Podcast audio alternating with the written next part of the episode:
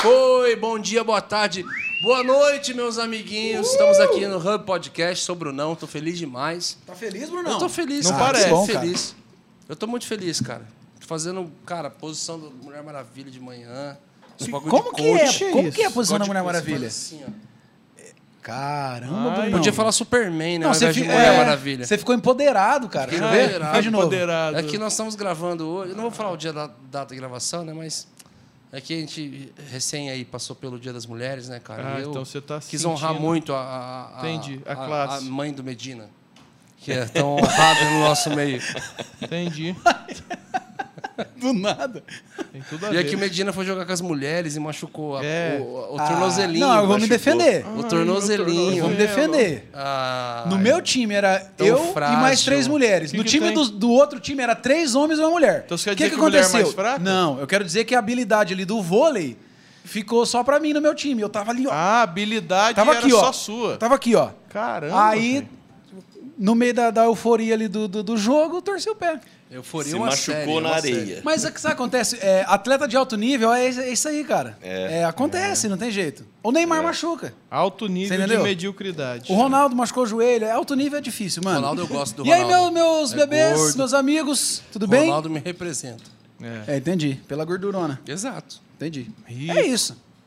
Vona, Que é gordo. não vamos deixar esse careca aqui querer Ah. É, no carequinha machucadinho. É, o, Ai, o ai, DJ Alpiste. O Alpiste. Eu tô zoando ele com o Alpiste lá crescendo no cabelo do, do bonequinho. Mano, parece um verdade. bonequinho de voodoo. Lá, Eu vi, eu vi esse stories. É o muito voodoo do bom. Medina. É, o É um bonequinho que a gente fez lá no, no evento de crianças da igreja, Poema Kids. Aí fez, colocou meia, ver serragem e alpiste. Aí a gente tá regando todo dia e tá tem- nascendo os cabelinhos. Não tem nada a ver, Bruno. Aí eu tô zoando o Medina no Stories. Então, ralo o cara se já mandou vai mudar de DJ Medina pra DJ Alpiste. Talvez tenha alpiste embaixo do boné, né? Que ninguém sabe disso. Então, não tem nada a ver. Mas cresceria funciona? mais. Será, seu pô? Será que... Ia ser bom. Né? Devon Iver. Estamos aqui felizes sempre prontos Alpiste, que é o que melhores- vocês dois não comem, né? Porque desse tamanho, passa longe. Mano, foi seis... Ah, agora ficou sem fala. Não, é que eu tenho muitas, só que eu não posso falar. Ah, entendi. Estamos aqui Ele mais tudo uma bem, vez Ivona? com o Hub Podcast. Eu gosto de zoar o. Medina no púlpito. É isso aí. E falando em Ah. zoar no púlpito, Que é onde ele não pode subir. e falando em zoar no púlpito, tá aqui hoje um grande amigo Ele. que a gente gosta muito de fazer isso um com o outro, cara. Muito. Zoeira Mas agora a gente tá ends. tendo que entrar, tendo que ser mais controlado, É, né? Assim, porque tem um agora- padrão. porque Agora O ele é, ele é, né? O Agora nível tá alto, hein? tá alto, O nível sênior tá alto. agora. É diferente. É. Mas hoje nós temos a honra, o privilégio, Ele que... a alegria. O Vona vai ex- falar desfaçatez. O ex- o ex-matador de, de, de, de pessoas. De onça. De onça.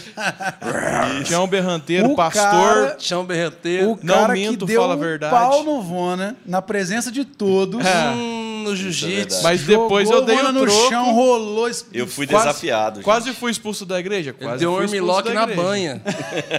da barriga. Mano do céu, é Quase ele. fui expulso, mas tudo bem, dei o troco bem dado. Sem técnica nenhuma. Ninguém lembra disso. Eu não lembro também, não. Não Lembro lembra? Ninguém Não lembra. lembra do- das crianças saindo chorando Não, da eu festa? lembro de se apanhando, Vona. depois É, né? disso Só ele lembro de se apanhando na festa caipira. Não lembra, né? É isso Foi que eu lembro. filmado, inclusive. Lembra do apanhando. Leandro me Foi, xingando. foi filmado, eu acho que tá no, no destaque do perfil Ok, do Morado. só Entra sei- lá pra ver. Só sei, só Tá sei que seus, só sei que seus filhos vão lembrar dessa cena. Eu vou ver se tá. Põe na, Pede pro João colocar. Vê aí. Dá um intervalinho É. agora. Coloca essa luta. Coloca, Vamos ver se coloca tá. essa luta agora. bom. O Vona tomando. A minha imagem tá gravada aí. surra. Agora, o Vai importante é que, muito bom, cara. que eu derrubando ele vai estar na cabeça dos seus filhos. Isso é importante. Eles Inclusive, não vão que é um, cara, é um cara que vence o Vona no jiu-jitsu e perde de mim no braço de ferro. Ah, Brunão, Olha você que quer mandar essa, isso? Eu tenho um vídeo lá no salão de Ai, cabeleireiro. meu Deus Vocês querem fazer que isso aqui agora? A gente faz ao vivo, mano. Eu faço. Com a esquerda, Você não vale. que é a deslocada. Gente, hoje nós temos a honra de receber aqui Ele. ele, Henrique Ladentim, Ladentim. meus amigos. O mago Aleluia, da... meus amigos. Pastor, gestor, resolvedor de problemas. tretas. Pai de multidões. Tá aqui, ó. Ancião de dias. tá aqui. Depois procura lá no, no Procura perfil no do. Morada, no destaques que Não, tem. já manda pro Corrar agora, encaminha pra ele agora. Daí, ó, já manda no, no direct Ui, o dele. regaço, mano. Pra vocês Abaixa o verem, volume, né? velho. É, não, é no- parece um senhor, Abaixa o mano. volume. Nunca mexeu no celular. Rapaz. Ai, mano. E aí, Laden? E aí, meus amigos? Feliz, É um- mano? Uma alegria estar aqui. Muito Todo bem, mundo velho. deve começar assim, né? Falando que alegria, Que que, alegria, honra. Acho que é, tem que Mas falar, a né? verdade, eu, eu Mentiraiada. falei isso como padrão, mas a verdade é que eu vim com muito medo, né? Porque Tenso. nós temos, eu e o Brunão, nós tivemos praticamente um pacto durante anos que era de se zoar no púlpito, né? Exato. Então, então nós íamos, entregávamos a mensagem, mas em algum momento da meio da me- mensagem Se tinha algum filisteu ali no Sabe? meio da mensagem, era o outro. a gente precisava dar algum exemplo, então a gente sempre tinha um carinho muito grande de lembrar, né, um, um do outro. Ultimamente eu tenho pego Medina pra isso. que Então- legal. Na Então, minha última mensagem do Medina, ele É, botou eu- lá eu- no meio. Feira da mãe. Ô, ô Lari, dá a oportunidade de eu pregar. mas aí precisa de unção, né? Unção e palavra! Mano, o Ah, mas melhor peraí, corte. mano. DJ sem unção. Chega a queimar falante. Até os caras da mídia. Não, agora. A gente, eu lembro que nós tivemos uma série chamada assim, Os Segredos de um Homem de Deus. Nós podemos fazer os segredos de um homem que não é de Deus. E daí a gente abre oportunidades. Ah, ele tá dando brecha pra eu agir na tua vida Não, também. mas ele é muito, ele é muito sensível Tô Senhor. brincando, tô brincando, Medina. Ele é um forte detector de sacerdócio. Eu, eu profetizo cabelo sobre a sua vida agora. Aleluia! Ah, não, agora eu gostei. Agora... Então, é, para fazer uma média, né? Mas o meu medo era que o Brunão pudesse usar desse hub aqui para se vingar de algumas Jamais, situações. Sempre faz isso. Então, eu, eu nunca quis expor ele muito. Principalmente quando eu contei, quando ele apanhou de um cara com a perna quebrada, essas, esses Como é que é? detalhes. Não, por favor. Era no Playstation, né, gente? Gente, é, não, isso Ele foi... só esquece de falar o detalhe do Playstation. Gente, nós não estamos aqui para incentivar brigas, tá bom? Você que Não tá é isso. nos vendo, é que nós ouvindo. somos profissionais. É. O lado, você tá pedindo, mano? Você não vai Não, não, não. Peraí, Bruno. eu vou vai aguentar. deixa, deixa. Eu não Você Não, não vai não. aguentar. Eu Se vou você- vir também. Peraí. Se você quer saber mais dessa história, você manda no inbox. Não, Bruno. peraí. Ah. Você tá interrompendo o convidado, Brunão. Só um minutinho. Por nós tá favor, falando. senta Ah, no Pode Faustão. Pode prosseguir. Não, o- eu fiquei sabendo quando o Brunão veio lá de- da cidade dele, né? Que ele era garoto, ele arrumou briga com, com um outro menino. Ele, quando Nossa, ele tá contou. tá tudo quando ele contou a Não tá, não, versão dele, a versão dele é, é que eram, tipo, 10 caras. Exato. Então ele apanhou de 10 pessoas. Então Entendi. eu pensei, nossa. Mas daí alguém, eu não vou citar quem. Produção, é, vamos mandar uma foto conviveu- de thumb. A thumb vai ser uma outra. que fez parte da vida dele, falou assim: não, que 10. o Bru- Era um cara só e ele ainda tava com a perna quebrada. Mano do céu. Eu passei O tão mal com essa história que eu lembro que um dia eu contei, eu tava com o Luciano Subirá, eu contei essa história. Ele, falou, ele me pegou assim, abriu o WhatsApp na hora, eu falei, Brunão, o, o, o Subirá, me conta essa história, como que você apanhou de um cara com a perna quebrada? É só você correr. Ele, sai, ele saiu es- espalhando isso pra todo mundo. Agora, E é a- mentira. É mentira. Ah, entendi, a verdadeira entendi. história, a história real disso, é que eu tinha mudado de escola lá e veio uns, uns sete carinhas lá me pegar lá. Hum, Sete. sete. Eu era 10, baixou pra Foi, 7. Era, era de 10 Deus. ele ficou mais humilde Diante de agora, Deus, mano, não 7. era 10, nunca foi Não 10. vai. Não vai. Foi sete, caras. E aí. Um tava com a perna quebrada? um tava com os caras de lado, assim, com a perna, enfa... com a perna enfaixada. Entendi. De lado. E aí os caras veio assim, cada um, deu- eu não tava entendendo nada, saí da escola, saindo, os caras veio, um deu um soco, deu um soco, deu um soco, deu um soco. E o outro deu aí uma esse gessada. cara deu uma gessada bem no assim. E eu tava contando isso, falei, cara, deu uma gessada que é daquela aquela que você não sabe se ri e chora, sabe? Que você fica Dá choquinho até. É. E eu saí andando sem entender nada que tava acontecendo, e tal. Você é e aí, aí o cara que só aí ele já apagou todo mundo da história. só colocou o cara engessado. Mas não é Ele mentira. falou que eu apanhei. Não, o cara de gesso me deu um chute Jamais junto com mais mentira. sete caras. Não, mas o cara de. Mano. Ó a thumb. A thumb vai ser essa. Vai ser essa. Mano de Como é que o pessoal tava chamando? Que esse, esse era o do, do filme Tropa de Elite lá? Como é que era o nome? Alguém falou. Não, não, não pode fazer essa Não piada. pode, é. Não pode, deixa Você eu pra lá. lembrei quem era. Lembrei quem é, não pode. Deixa quieto. Deixa pra lá. Macarrão. Mano. muda, muda o assunto. Cara, muito bom, porque eu peguei essa foto do lado, hein, cara, e vira e mexe eu postava assim a sequência de story, Do ou nada. foto carrossel, do nada a foto dele, assim, ó. Eu fiz isso durante uns dois anos, eu acho, cara. E o pessoal, mano, quem é esse cara? É muito O que, bom. que o macarrão tá fazendo nos seus stories? Muito bom. Muito bom, mano, muito bom. Enfim, muito bem-vindo, Laden. Ah, Nosso obrigado, pastor sênior. Obrigado. Vamos, vamos falar Olá, sério não, agora. pra início de conversa, esse sobrenome, Ladentim, que origem que é O isso? Ladentim é alemão. Seria a pronúncia correta seria Landentheim. Caramba! Sério. Mas ninguém, né? A gente não, eu, Das eu Hausen, falo né? português, né? Ah, Ladentim. entendi. Caramba, velho. London Time. eu já fui pregar em muitos lugares que alguém falava assim, Henrique sem dentinho, as pessoas ficavam olhando. Esse é o Brunão. assim, É o Brunão, mano. Mas você tem todos os dentes. Por que, que é sem dentinho? Por que, que todo mundo chama assim? Eu falei, não, é, é lá dentinho, não é sem dentinho.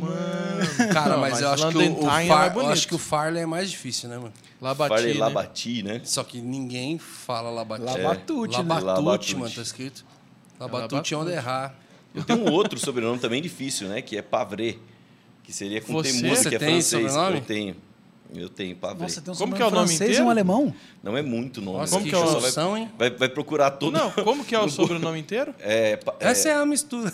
Pavré Ladentim. Pavré se, escre- se escreveria Pavrete, com temudo. Pavré Esse é francês. Ladentheim. É, Pavré Lan- Landentheim. Landentheim. Pavré Landentheim. Mas você tirou o- Só pra dificultar. Não, ainda tá. Tá, tá não, tudo? Não- É. Mas como vocês são chiques, Segunda gente. Guerra, né, que uniu essa família. É verdade. A França com a É, Alemanha. França a Alemanha. Exato. Um Caramba. É amor, todo- pro- um amor proibido. Não é à toa que vocês são ricos. Glória a Deus. Você está profetizando? Receba essa profecia. Ai. Mas o Laden, o cara faz tudo, né, velho? Isso é o... Um canivete lembro- suíço, né? Eu lembro quando você É. foi ministrar a primeira vez a Poema, né, em 2014? 15. ou 15. Não, 14. Eita. Não, 15. Você veio, Eita! Janeiro de 2015. você veio ministrar e eu estava Você ministrando tava no Rio Grande do lugar. Sul. Eu estava ministrando lá em Caxias e você fez uma pregação de um irmão da sua igreja que fazia tudo na igreja, que na mochila dele tinha de tudo. O Vitão. Vitão. Isso. O Vitão. Daí as Eu vi essa falaram, pregação. Tem um cara Vieram falar pra Poema. mim. Vieram falar pra mim. O Lê mesmo falou, mano, a gente tem um Vitão aqui. Só que o Vitão daqui se chama Ladentinho. Eu falei, quê? Eu falei, é Henrique. Faz tudo, tem tudo que você precisar. Às vezes alguém falava, cara, quebrou tal coisa. Eu tenho isso no meu carro. Eu era o, o- o zelador da igreja, ou sei lá, barra tudo que podia ser na igreja. Eu era esse cara. Cara, hoje você é pastor, né? E você se converteu na Poema mesmo. eu me converti Você na é Poema. pastor hoje na igreja que você se converteu. Sim, eu, eu conheci o Leandro quando eu vim para Taubaté, meu pastor, em 2000. E quando eu vim de São Paulo para cá, e, e o Leandro pregou o evangelho para mim durante nove anos. Eu fui realmente aceitar Jesus em 2009. Então, ali começou realmente o processo. Então, eu imaginava, quando o Leandro falava de igreja, eu tinha todo um estereótipo formado de, de igreja, né? Então, eu imaginava, nossa, nunca que eu vou entrar numa igreja assim. Eu, eu, eu achava que era tudo igual. Então, nesse processo, eu me converti depois de nove anos, né? depois do Leandro pregar por tanto tempo, e, e me tornei pastor na mesma igreja, né? que eu nunca mudei, nunca saí, é, nada. Me converti em 2009 fui consagrado pastor em 2012. Então, Não, esse ano, deu um pulo na história aí. eu Vamos- dei um bom pulo, vamos- né? Eu, eu, Vamos voltar aí. eu- eu- no testemunho a gente vai encurtando um pouco, né? Mas nesse processo, quando eu, quando eu me converti, eu sempre tive uma clareza muito grande. Eu era aquele garoto chato que sabia o que ia ser na vida. Daí alguém pensa, nossa, ele sabia que ia ser pastor. Pelo contrário. Eu, ah, depois coisa. daquela fase que todo garoto tem, que quer ser bombeiro, astronauta, jogador de futebol, sabe? Aquela fase que todo garoto passa. Quando eu tinha por volta de nove anos, eu sabia que eu queria ser delegado de polícia. Eu tinha certeza que eu ia ser delegado de polícia, então até alguém vinha falar para mim, eu criança, ah, o que, que você vai ser? Eu vou ser delegado. Ah, mas você não quer ser tal coisa? Vou ser delegado. E eu tracei toda a minha vida, vamos dizer assim, focado nisso. Então, eu fiz faculdade de Direito, sou formado em Direito. Na própria, na própria faculdade, eu já ficava focado na parte que me interessava, né? a parte de Direito Penal. E, e eu prestei alguns concursos, passei em alguns eh, e continuava estudando para delegado. E foi interessante que nesse processo de conversão, em 2009, eu tinha reprovado no- na prova de delegado por duas questões. Por duas questões eu não, eu não passei no concurso. E o legal é que dessas duas, uma depois foi cancelada. Então, por uma, questão, questão. eu não entrei. E é legal que se você joga bola e você, seu time perde 10 a 0, você sai e fala, nossa, o time não jogou nada. Mas se o time perde de 1 a 0, Sim, você uma sai dor, né? inconformado. Você pensa, puxa, se eu tivesse me esforçado mais um pouco, sabe? Mas tinha dado certo. Então, essa uma questão, era duas, mas se tornou uma, ela, ela- elas foram muito importantes nesse É uma, processo. é uma prova muito difícil para delegado? Tem que estudar. Muitos candidatos para pouca vaga e tal? Sim, É. no, no caso, no concurso que eu fiz, eram 1.100 candidatos. Perdão, falei errado. Eram, é, dava 1.100 candidatos para cada vaga. Eu não Nossa. Uhum. lembro agora o número total, mas eu lembro dessa conta. Era 1.100 para disputando uma vaga na- na- no cálculo. Então, assim, é, eu cheguei para Jesus nesse, nesse caminho. Eu lembro que eu cheguei. Mas era delegado que Civil, militar ou federal? Civil, polícia, polícia civil. Uhum. E, e quando eu cheguei nesse, nesse processo em 2009, meio inconformado de ter reprovado por uma questão, mas ainda focado né, em passar no concurso, eu lembro que eu fui na igreja de curiosidade. O Leandro falava tanto para mim, falava, vai lá Já um dia." conheci o Leandro O Leandro era meu amigo, mas ele não antes era... até dele, dele se converter, ou não? Ele era convertido já na época, em Já 2000 ele convertido. era. Recém-convertido ali, ou não? É, já acho que faz fazia um tempo pouca já. coisa. O Leandro era mais, mais crente, né? Vamos dizer Ah, assim. ele, era, ele era tradicionalzão, né? Pente, pentequeiro. Então, a- depois, e o Leandro me chamando, me chamando, um dia eu fui por curiosidade. E é legal que quando eu fui por curiosidade, é, eu lembro assim, eu cheguei, eu olhei as pessoas assim, eu falei, nossa, o pessoal chegou bem mais cedo para arrumar a igreja. E eu lembro a dificuldade, porque era no salão do Leandro. Então, o Leandro trabalhava, às vezes, no mesmo dia, o pessoal desmontava o salão, montava a igreja e tinha ah, o culto. Ah, você é da época E- do salão. Isso, e daí eu olhei, olhando aquilo, eu falava, puxa, esse pessoal chega bem mais cedo. Eu falei, tudo maluco, tipo, domingo, fica em casa, assiste Fantástico, assiste futebol, o que, que o pessoal está fazendo aqui, né? E, e eu lembro que eu falei, pensei isso num culto, no segundo, eu falei, eu vou chegar mais cedo, porque eu acho que se tiver mais uma pessoa ajudando eles, vai ser um pouco mais rápido. Eu já queria dar um Cara, já já. foi. Então, assim, no primeiro culto eu fiquei olhando Já falei, nossa, organizando o rolê. to- todo mundo é louco aqui. No segundo, eu já estava lá, cheguei mais cedo, já somando e né, fazendo um pouco da igreja, organizando. E, e, assim, eu sempre gosto de pensar uma coisa, é muito fácil a gente é, criticar, né? A gente vê uma coisa bagunçada, desorganizada e você critica, coloca observações, mas é difícil realmente quem fala, cara, eu, isso aqui está errado, mas eu, eu quero fazer parte da solução. Então, hoje eu entendo isso, mas na época foi é uma coisa muito involuntária, sabe?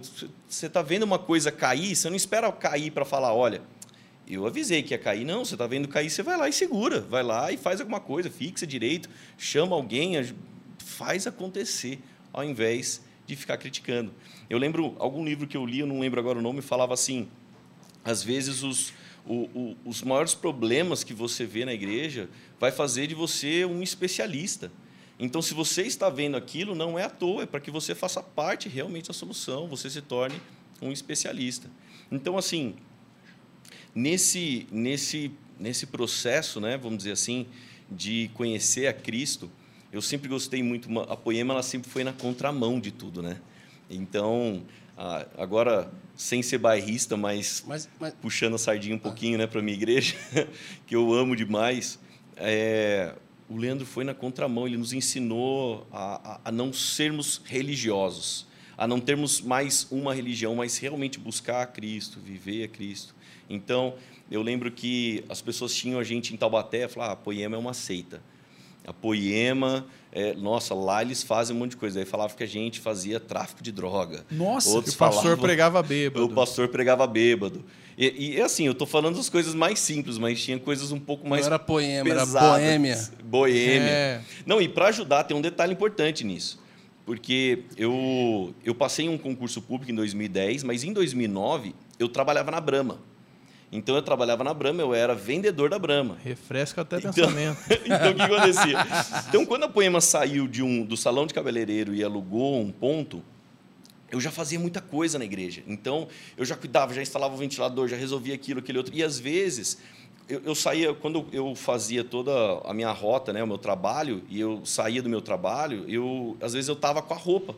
Às vezes eu estava até com a moto da, da empresa, aquela motinha vermelhinha da Brahma, e eu estava com o uniforme e eu parava na igreja e ia fazer as coisas. Então passava o pessoal, falava assim: nossa, olha, o, o, sei lá, o obreiro da igreja, é Camiseta vendedor da, da Brahma, Brahma. escandalizava tanta gente, muita gente escandalizava com isso. E muita gente e chegava pro Leandro e pedia literalmente a minha cabeça, fala, cara, esse cara não pode fazer as coisas aqui na igreja. Ele vem com a roupa da Brahma. Mano do céu.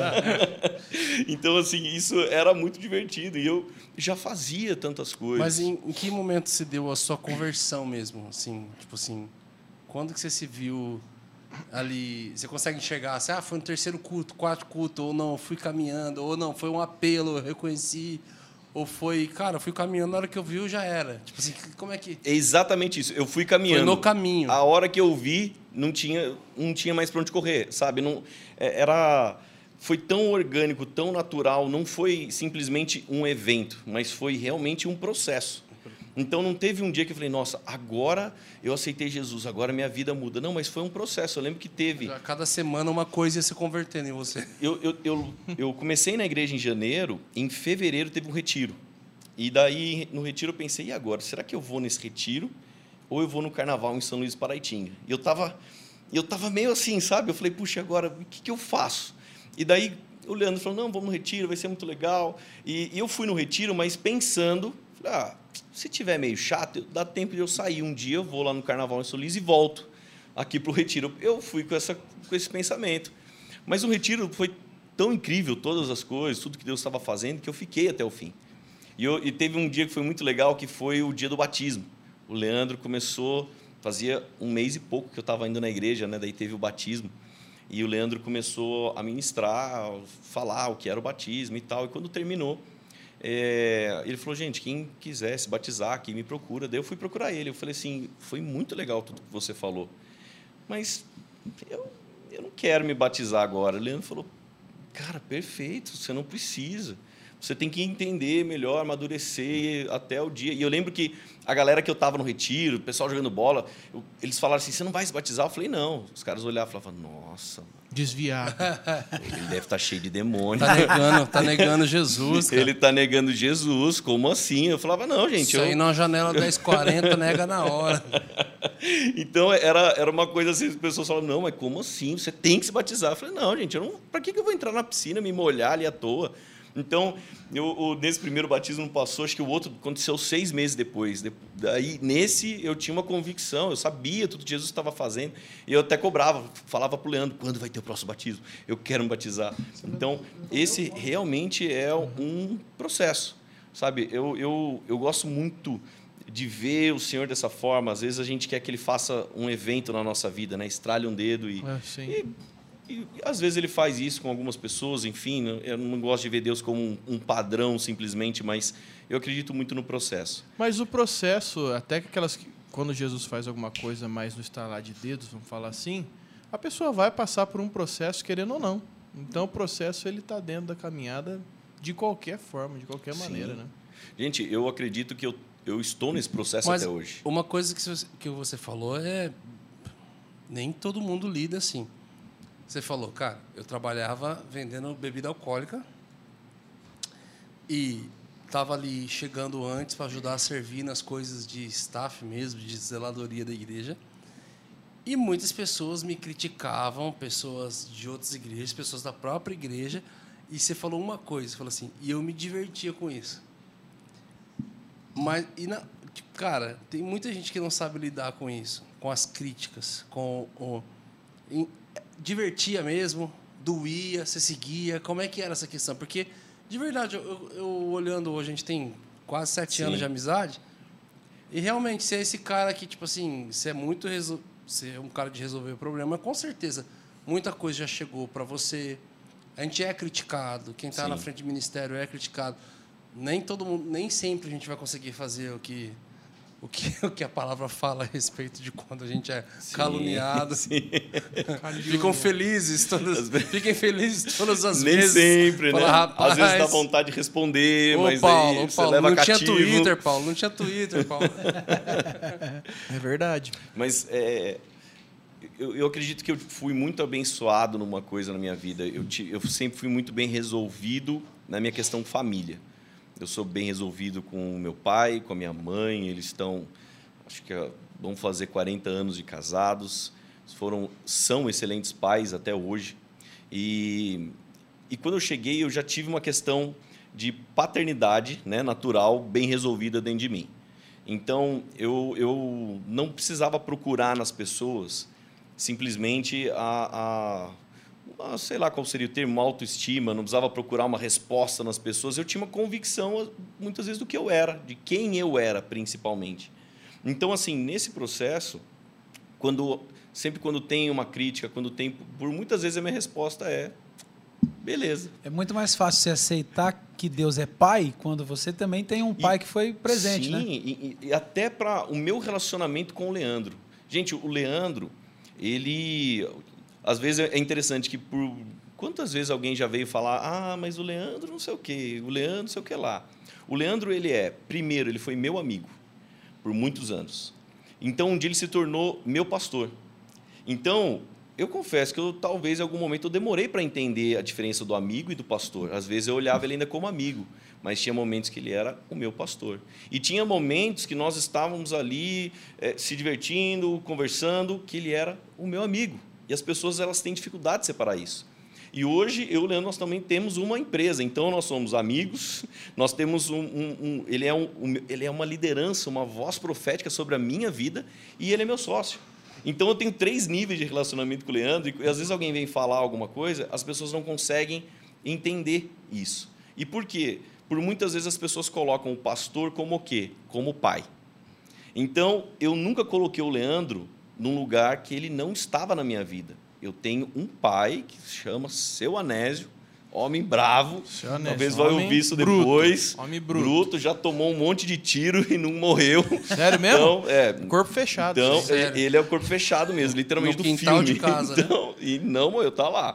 Homem de Deus. Então, Mas explica pra galera por que disso. A galera Não, fala, meu pai- "Ah, o pai é traficante. Não. É.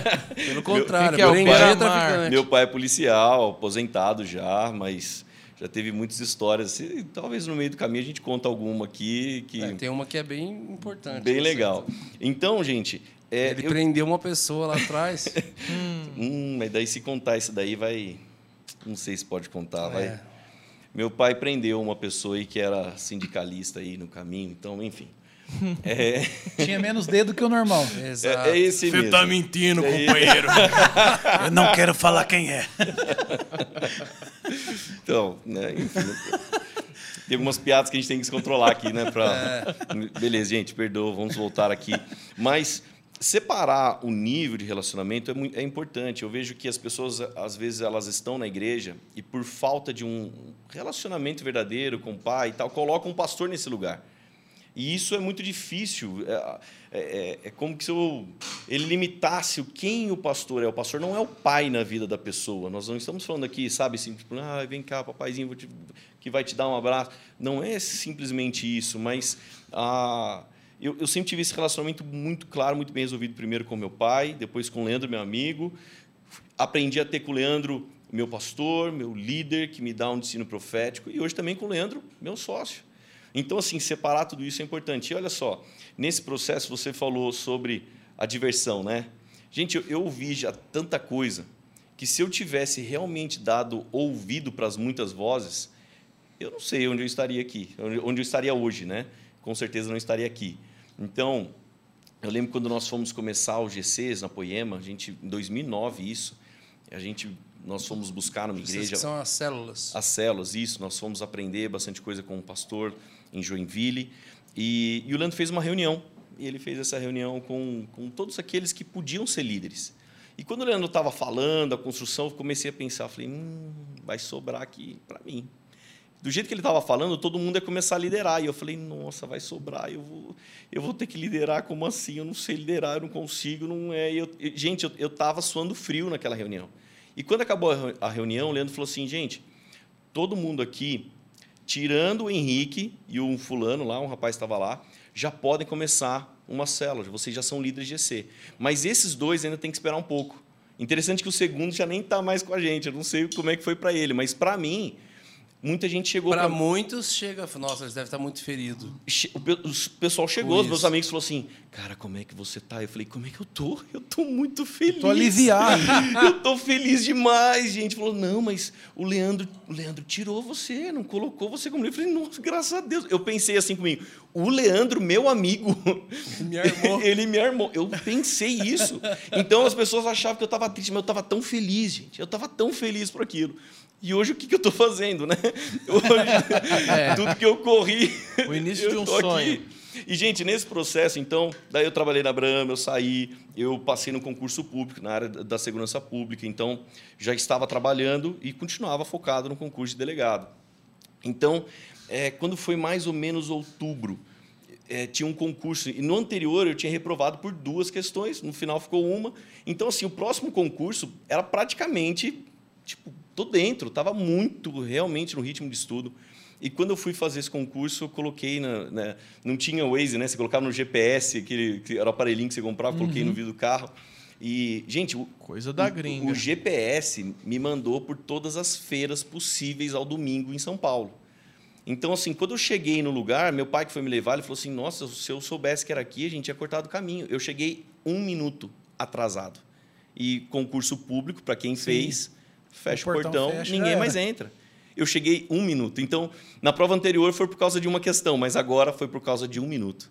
E naquela hora, ao mesmo tempo que veio na minha, na minha humanidade uma indignação, eu falei, nossa, eu passei por todas as feiras, a minha vontade era pegar aquele GPS e quebrar aquele GPS no chão. Não, ao mesmo tempo, eu comecei a realmente a, a, a sentir e ouvir o Espírito Santo falando. E ali, para mim, foi quando ele começou a falar, eu sou, eu sou o seu GPS. Eu que vou guiar o seu caminho. Então, pode ser simples para alguns, mas para um garoto que tinha dos 9 anos até os meus 20 e poucos anos, eu, eu sabia o que eu ia ser na minha vida. Então, naquela hora, eu comecei a ver que o Espírito Santo falou: Eu tenho um outro plano. É diferente do que você imaginou, mas você também não consegue mensurar, você também não consegue ter ideia. Então, interessante uma Hoje coisa. você mostra isso como uma limonada. Na hora foi. O processo, Limãozão. o processo é cheio de crise. Eu quero a treta, eu quero a Não, crise, eu quero a- agora, o agora, corte. agora vem a treta. Corte do limão. Novembro de 2012, eu saí do meu trabalho, eu saía, eu, eu lembro que acabou o meu, meu plantão naquele dia e já tinha uma conferência na Poema. Eu cheguei no culto e, gente, Deus estava movendo muita coisa naquele culto, estava realmente muito poderoso. Então, o Leandro começou a chamar algumas pessoas à frente. Então, chamou eu e a Laura, eu já era casado, recém-casado, né? Tinha casado em agosto, a conferência era em novembro. E chamou nós dois lá na frente. E o Leandro depois contou para mim, depois, né? Que ele me chamou primeiro pensando, eu vou consagrar o Henrique a presbítero. Daí eu lembro que quando o Leandro falou, eu, você sabe que é um diácono? presbítero. Presbítero. Daí eu lembro até quando ele falou, muito tempo atrás, falou, cara, você é um grande presbítero. Eu falei, o que é um presbítero? ele, ele falou assim, Que legal. E o Devo que, que é ser, isso? mas. ele falou assim, Não. "Põe- no Google, cara. Ele ficou assim tão inconformado de eu não saber, né? Ele falou, põe no Google, isso em 2009, né? Mas sobre tudo que eu fazia e cuidava da igreja. Mas deixa eu abrir um parênteses aqui, cara. Sim. Porque esse lance, esse lance, a história do lado é muito bacana, mano, nesse sentido de cara, você, tem um, você é um presbítero, mas o que, que é isso? Ele é tão out do, out do universo. Cara, ele, tipo assim, cara, a gente falava o lado, ministério tal, não sei o que lá. Ele falava, "E quem que é? Muito isso bom. aí. Conta, não, antes de você voltar pra história, segue na linha do presbítero, das coisas do PG, É. Eu, do... eu, eu preguei em uma igreja, aí eu já era pastor né, nesse momento, mas eu preguei numa igreja e quando acabou o culto, o pastor, muito gente boa, ele chegou assim, falou, cara, queria te apresentar um irmão. Esse aqui é o PG. Daí eu, O cantor PG? Então, depois que eu descobri que era o cantor PG, daí eu, eu falei assim, oi PG. Daí o, pastor ficou meio sem graça, sabe? Que eu só falei, oi PG. Tipo, você me apresenta uma pessoa que você nunca viu, oi PG. Essa aqui é a mãe do PG. Deu, oi mãe do PG. Daí ficou, ficou um silêncio, assim, ó. Ficou uma coisa muito estranha. Daí o, o pastor tentou, ah, o, o PG é músico. Eu falei, nossa, que legal, irmão. Você, você é do louvor aqui da igreja, então. Por que, que você não tocou hoje? Daí ele falou, ah, é, acho que o pastor vai colocar para pregar algum dia. Daí eu já pensei, hum, deve estar de banco, né? Mas- e daí, quando Cara, eu estava indo embora, ninguém, quando eu estava indo embora, Daí o Leandro me manda assim, ele. Eu não lembro, não lembro se era WhatsApp, se ele mandou mensagem. Ele falou assim: Cara, o pastor mandou mensagem aqui para mim rindo que ele te apresentou o PG e você nem sabe quem é o PG. eu lembro o dia que foi. Teve Você um sabe dia quem é o cara, chega no carro e põe a oficina G3 pra tocar. teve, um dia, teve um dia que foi o, o, o Juninho Afran mandou uma mensagem pro Leandro, falou, puxa, eu, eu vou assistir um culto e tal. E a igreja estava muito cheia, a gente, nós estávamos ali na beira da Dutra, e o Leandro falou assim, olha, tá vindo o Juninho Afran aqui, você não vai lá na porta, recebe ele, só para ninguém parar, e traz ele aqui, para ele não perder o culto. Daí eu falei, mas quem é? O Juninho Afran. daí, o Leandro, daí eu lembro mais uma vez, assim, quando ele fica, ele fica injuriado, falou, mano, põe no Google. Daí eu coloquei no Google, eu vi que ele era músico.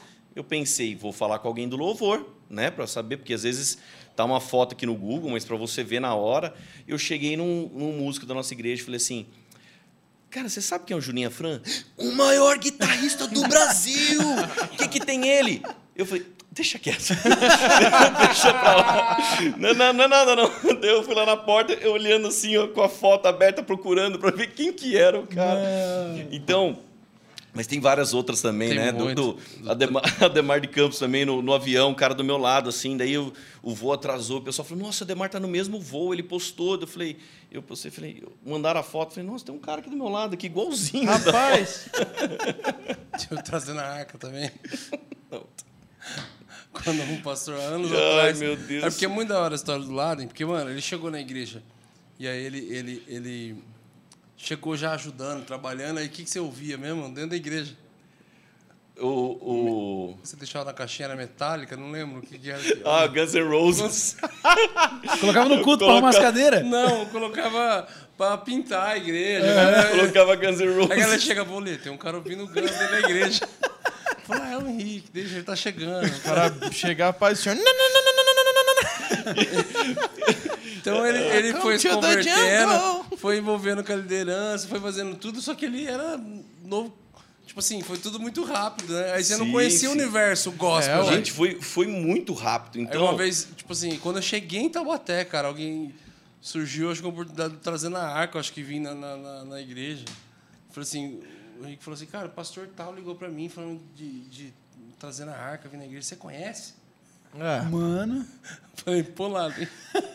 é um, é um historiador. Era muito engraçado. É um arqueólogo Aí eu trazendo falava a assim, arca. tal músico, tal músico, tal músico, tal músico. Sim, Conhecia é todas. todos os caras. Ah, eles, é. é. trazendo Tinha que ser pelos louvor que Não, e- tinham e- tocado na igreja. E o Leandro já, já me fazia como ponte já para o pessoal falar comigo, né, primeiro. Então foram vários casos. Eu lembro uma vez que ah, alguém entrou em contato comigo e falou: Nossa, a Laura, Laura Sogueles vai estar passando aí perto e tal. E daí a pessoa falou comigo e eu, Você vê que é recente. e eu esqueci, eu esqueci. Assim, daí um dia eu conversando com o Leandro, e Laura é o nome da minha esposa, né? Então, assim, o primeiro nome eu não esqueci. Daí eu falei, Leandro, nossa, outro dia alguém entrou em contato comigo. É Laura, mas é um sobrenome estranho, Divina Poema. O Leandro falou assim, sou Gueles? Daí eu é esse sobrenome estranho. Eu falei, nossa, você tá, tá bem, né? Pra você gravar. Daí eu falei assim: você conhece o Leandro? Você canta todas as músicas dela, você só não sabe quem é. tipo, bem simples assim, né? Então, mas assim, gente, nesse, nesse processo, eu lembro, em- até em 2009 mesmo, eu lembro, às vezes algum pastor entrava em contato pelo Nextel, né? Chamava. Aí é que começava lá, Shalom, Adonai, não sei o quê. Eu falava, Leandro, o que, que eu respondo para esse cara? Que, que língua que ele tá falando aqui? Eu vou falar bom dia para ele. Então, Shalom, Adonai. então, assim, é, gente, e era, um, era um mundo totalmente desconhecido. Mano, você não tinha o mínimo contato com nada. o mínimo, Né? o mínimo. Gente, até hoje tem coisas, às vezes, um que alguém conta para mim. Ah, porque lá na minha igreja aconteceu isso. Eu falo, não, não é possível. As pessoas fazem isso. Ele, os caras falam, eles Rapaz, fazem. o Brunão tem umas boas. Não, o Brunão me contou história várias. boa que... Já contei várias. O Brunão contou várias. Até eu fico de... E, gente, de verdade, até eu vi que o quanto havia tanta pureza até em, em alguns pontos que eu falava, não é possível que alguém faz isso com a igreja. E daí o Brunão, outras pessoas falam, não, cara, eu já vi acontecer isso e isso. Falava, não, eu, Exatamente. eu não acredito que é possível. Eu não acredito que alguém brinca tanto assim com as coisas de Deus. Mas, enfim, então, de, de 2009 para 2012 foi um, foi um trajeto, né? foi um tempo de aprendizado. E, e para mim foi um tempo de realmente se tornar especialista nos bastidores.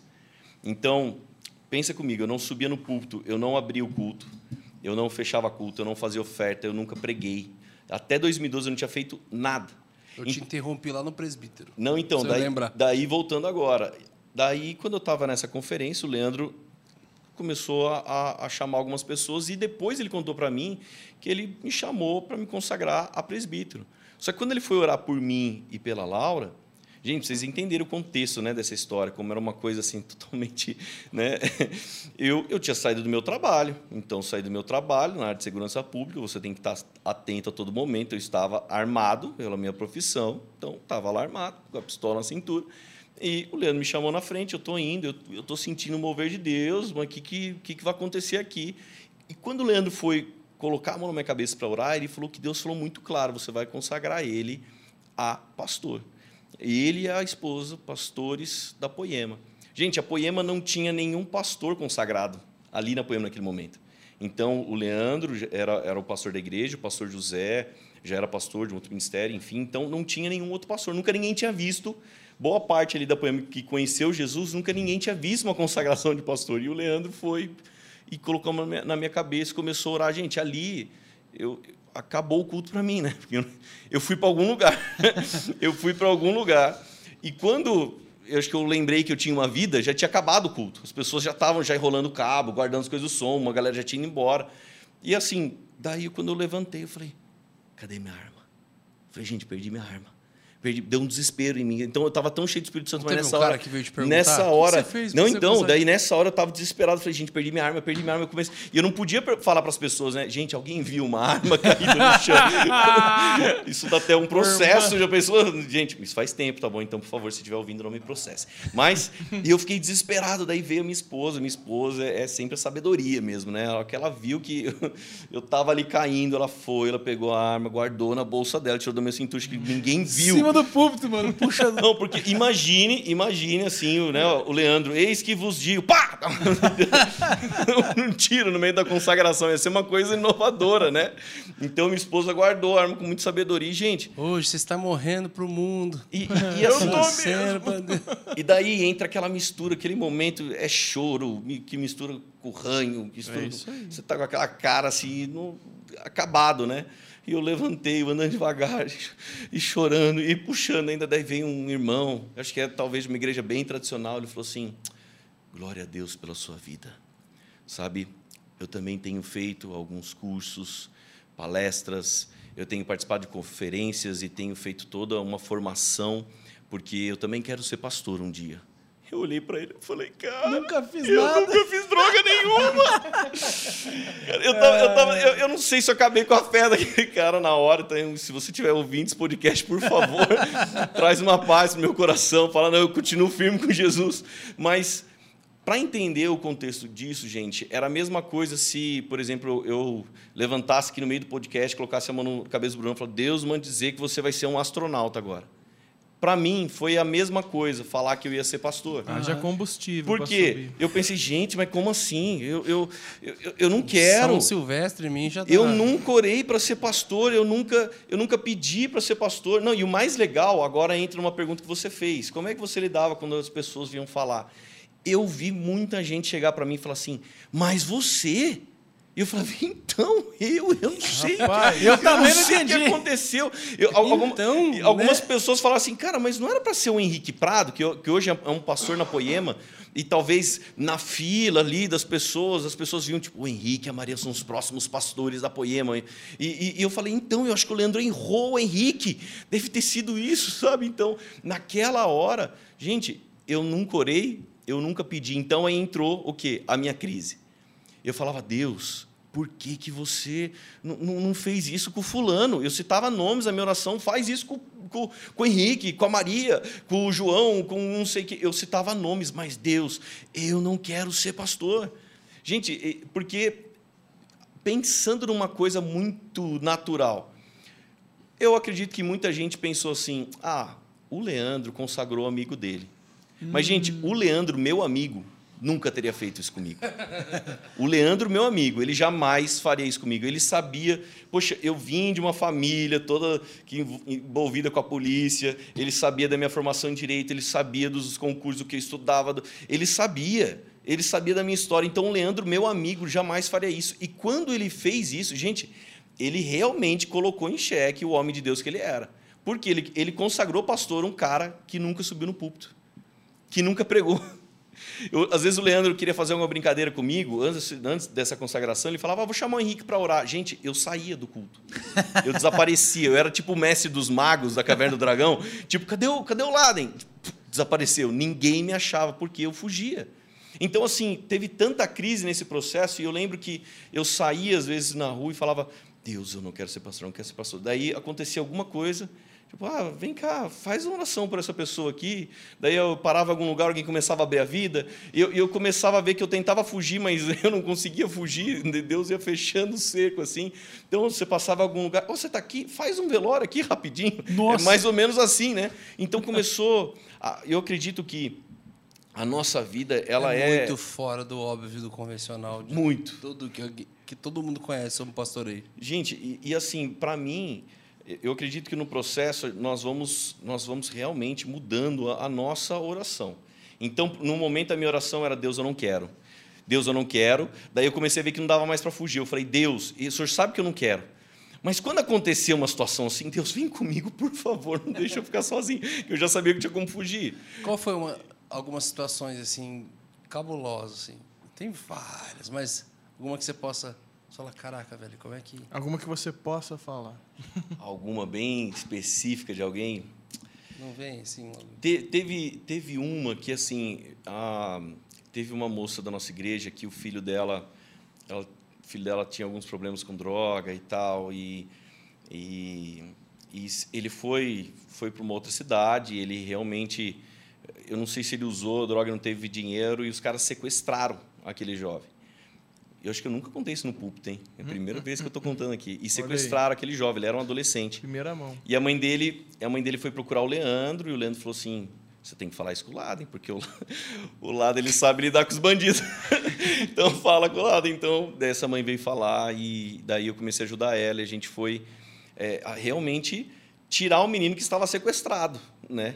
Então, e para mim ali foi um, um momento, e agora? Como que eu ajo? Eu ajo como o o Henrique que aprendeu a lidar com bandido de um jeito que talvez eu não possa nem falar muito aqui, ou eu tenho que ser o pastor. Sabe? E foi tão foi tão assim surreal a situação. E eu lembro que e toda a situação assim, tinha um tinha um irmão da nossa igreja que teve muito problema com droga. Eu falei para cara, vem junto comigo, vai que o negócio dá ruim lá e sei lá, porque de repente você dialoga lá com os caras, porque senão eles vão Sabe ver o- que o meu sabe papo os é código, outro. né? Sabe os É, códigos falei, certinho. E eles vão sacar que meu, minha conversa é outra. Então, daí eu fui, levei ele, ele ficou morrendo de medo no carro. Falei assim, não, não, cara, eu não quero nem, vai lá. Então, assim, daí, graças a Deus, para a glória do Senhor, deu tudo certo. Nós trouxemos aquele menino de volta que estava sequestrado. Mas, assim, eu, Mas como é que você dava na cara? Você chegava e falava assim. É, documento, por favor. Mão pra cabeça mão aí, cabeça. tem, tem um jeito, né? Tá tem, vendo aonde? tem um jeito de, de Bom dia, filho. que o de pirona. não pode contar algumas coisas aqui, gente, meu Deus. A de pirona é melhor não contar. Ah, mas eu queria ouvir, né? Então, assim, é, Mas parece ser boa. tão boa. Muito bom. não, mas não pode contar É, umas histórias, segue, gente. segue o chama, lá, chama lá no particular que a gente conta algumas, né? Enfim. Mas assim, é, o processo de se tornar pastor, vamos dizer assim, não era, não era. Eu nunca procurei o título. Então, para mim, o título não mudava nada, mas era realmente quem, o que Deus queria fazer. E isso, para mim, era uma coisa muito distante. Como que eu vou ser? Como que eu vou me tornar pastor? Como que as pessoas. Então, a, a- e, e quando as pessoas vinham falar, nossa, mas não é possível, mas o Laden, sabe? Então, assim, eu pensei, falei, Leandro, primeira vez que eu for pregar, cara, me avisa com seis meses de antecedência. Você me avisa que eu vou preparar a mensagem e tal. O Leandro falou, não, então já vai preparando, porque seis meses já vai preparando. Começa aí. E daí, e daí, um dia, a gente acabou, teve um culto no sábado à noite, nós saímos, tivemos uma comunhão, e daí nós saímos, acho que era uma hora da manhã. Daí eu- o Leandro estava junto, daí cada um foi embora, foi para sua casa, e o Leandro mandou uma mensagem. Cara, eu não sei o que eu vou ministrar amanhã.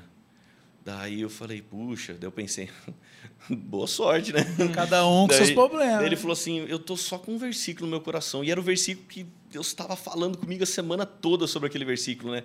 Daí o Leandro mandou o versículo, eu falei, nossa, esse versículo é muito poderoso, porque eu estava orando muito nele essa semana sobre isso, aquilo, aquele outro. Daí o Leandro falou. Cara, que legal, então você prega amanhã. O culto, tipo, era 10 horas da manhã, você prega amanhã. Só que quando ele falou você Nossa. prega amanhã, ele desligou o telefone. E. E eu tentei ligar para falar, não, Desesperado. não, tipo, eu não vou pregar. E, e, gente, e assim foi minha primeira pregação, né? Eu fiquei sabendo de madrugada que eu ia pregar às 10 horas da manhã. Então, E logicamente, você já era ordenado pastor. eu já era ordenado pastor. Agora, É tem, loucura. tem um milagre pessoal que eu posso falar que Deus fez, que eu não subia no púlpito, eu acho que era um medo, era um nervosismo, eu não, não sei nem explicar. Que esse milagre eu posso falar. Eu, da primeira vez que eu subi até hoje, é logicamente eu subo com muito temor e tremor, sabe, naquilo que Deus quer fazer, mas eu não tenho nervosismo. Eu não tenho um sentido de, oh, meu Deus, agora deu branco, agora apagou, agora eu não sei o que falar. Ansiedade. Ele realmente tirou isso. E isso é, um, é o milagre que eu posso testemunhar de Deus na minha vida, porque eu subo em paz. Se eu estiver pregando para 10 pessoas, se eu estiver pregando para 4 mil pessoas, é, é, eu vou subir do mesmo jeito, com temor e tremor, sabe? Falando, Jesus, vem comigo, eu sou dependente do Senhor. É, não de- eu, eu faço uma oração sempre que é a mesma. Eu falo, Deus, não deixe eu atrapalhar o que o Senhor quer fazer nesse culto. eu não quero atrapalhar o Senhor. Então, direciona, fala. Então, assim, então eu subo nessa paz. Agora, assim foi o primeiro culto, a primeira pregação. E até hoje, eu realmente acredito que a- a- o nosso papel, às vezes nós olhamos para frente, nós temos muito medo, né? Como vai ser o amanhã? Então, as incertezas do amanhã, elas nos roubam também do hoje. Sabe, a, o medo de uma frustração amanhã nos rouba de quem nós temos que ser hoje no Senhor. E, e eu já preguei por muitas vezes, eu amo muito essa mensagem. Um dia, quando estudando a, palavra de Deus e, e então a oração do Pai Nosso tão conhecida, eu sempre lia o pão nosso de cada dia nos dai hoje. Eu sempre pensava o quê? Deus me dá alimento, me dá a comida de hoje. Só que esse pão é muito mais. Esse pão fala do cuidado, fala da provisão diária, fala da- de uma ênfase diária, como que se eu falasse, Deus, me dá a sua direção hoje. Deus, fala o que eu tenho que fazer. O pão vai ser a provisão, é o alimento que me dá força para cumprir o que o Senhor quer que eu faça hoje. Então, como que eu olho cada dia? O que que eu tenho que fazer hoje? Amanhã, se eu começar a olhar muito para amanhã, hoje como como você falou no começo, pastor sênior da Poema, as pessoas elas chegam e falam, cara, como que é ser o pastor sênior agora? Se eu parar para pensar, eu, eu vou ficar assustado, eu vou ficar com medo, eu vou desistir. Eu falava, Leandro, volta, porque, olha, eu não quero isso aqui não. Mas quando eu olho, Jesus, o que que eu tenho que fazer hoje? Qual é a sua ênfase diária para mim hoje? E cada dia que eu cumpro, eu sei que amanhã eu vou estar mais próximo do que Deus quer. Então, é realmente caminhando diariamente. Se eu não me engano, eu acho que é o, o AA, ou, os narcóticos anônimos. Gente, meu testemunho era meio na contramão, né? Porque eu nunca fui alcoólatra, nunca usei droga na minha vida. Mas eu gostava de prender os caras que tinham droga, né? Mas enfim. então, assim, é, eu nunca usei droga na minha vida, mas eu lembro dos caras falando que o AA e o Narcóticos Anônimos, eles, eles têm uma filosofia de vive um dia por vez, uma vitória é, é, por dia. E, e se a gente parar para pensar o quanto isso é bíblico. Porque olha só, Lamentações, né? um versículo que tantos gostam, né? O que, que diz? As misericórdias do Senhor se renovam a cada manhã. Então, cada dia existe algo novo de Deus. Senhor, me dá o pão de cada dia. Nós não falamos, de- Deus, me dá o pão de amanhã. Então, eu gosto, por exemplo, o povo, quando estava no deserto, a- a Deus fala para Moisés: Moisés, lhes farei chover pão do céu, e cada um saia e recolha a sua porção diária. Sim, não mais do que isso. guardar. E assim os porei à prova. Então imagine, por exemplo, uns caras tipo eu e o Brunão no deserto. Uns caras mais fortes, Fortes. né? Aham. Você está no deserto, então começa a chover pão, o que, que você pensa? Vou pegar o pão de hoje, O Brunão abria a boca e vou, deixava. vou pegar o pão de amanhã, mas vou pegar o pão também depois. Você quer garantir a comida da semana, porque gordinho pensa assim.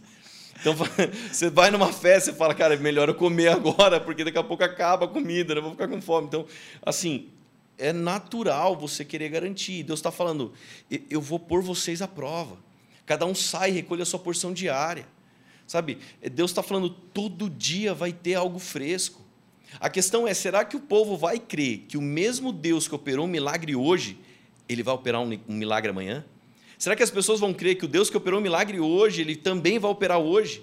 E vai continuar, sabe? Às vezes a gente fica, não, mas puxa vida, mas amanhã como vai ser? Nós não estamos aqui pela graça, pela misericórdia de Deus, pelo amor dele, o cuidado.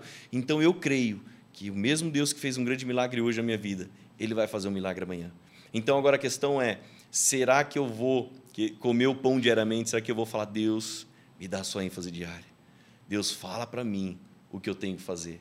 E como é bom comer uma comida fresca, né?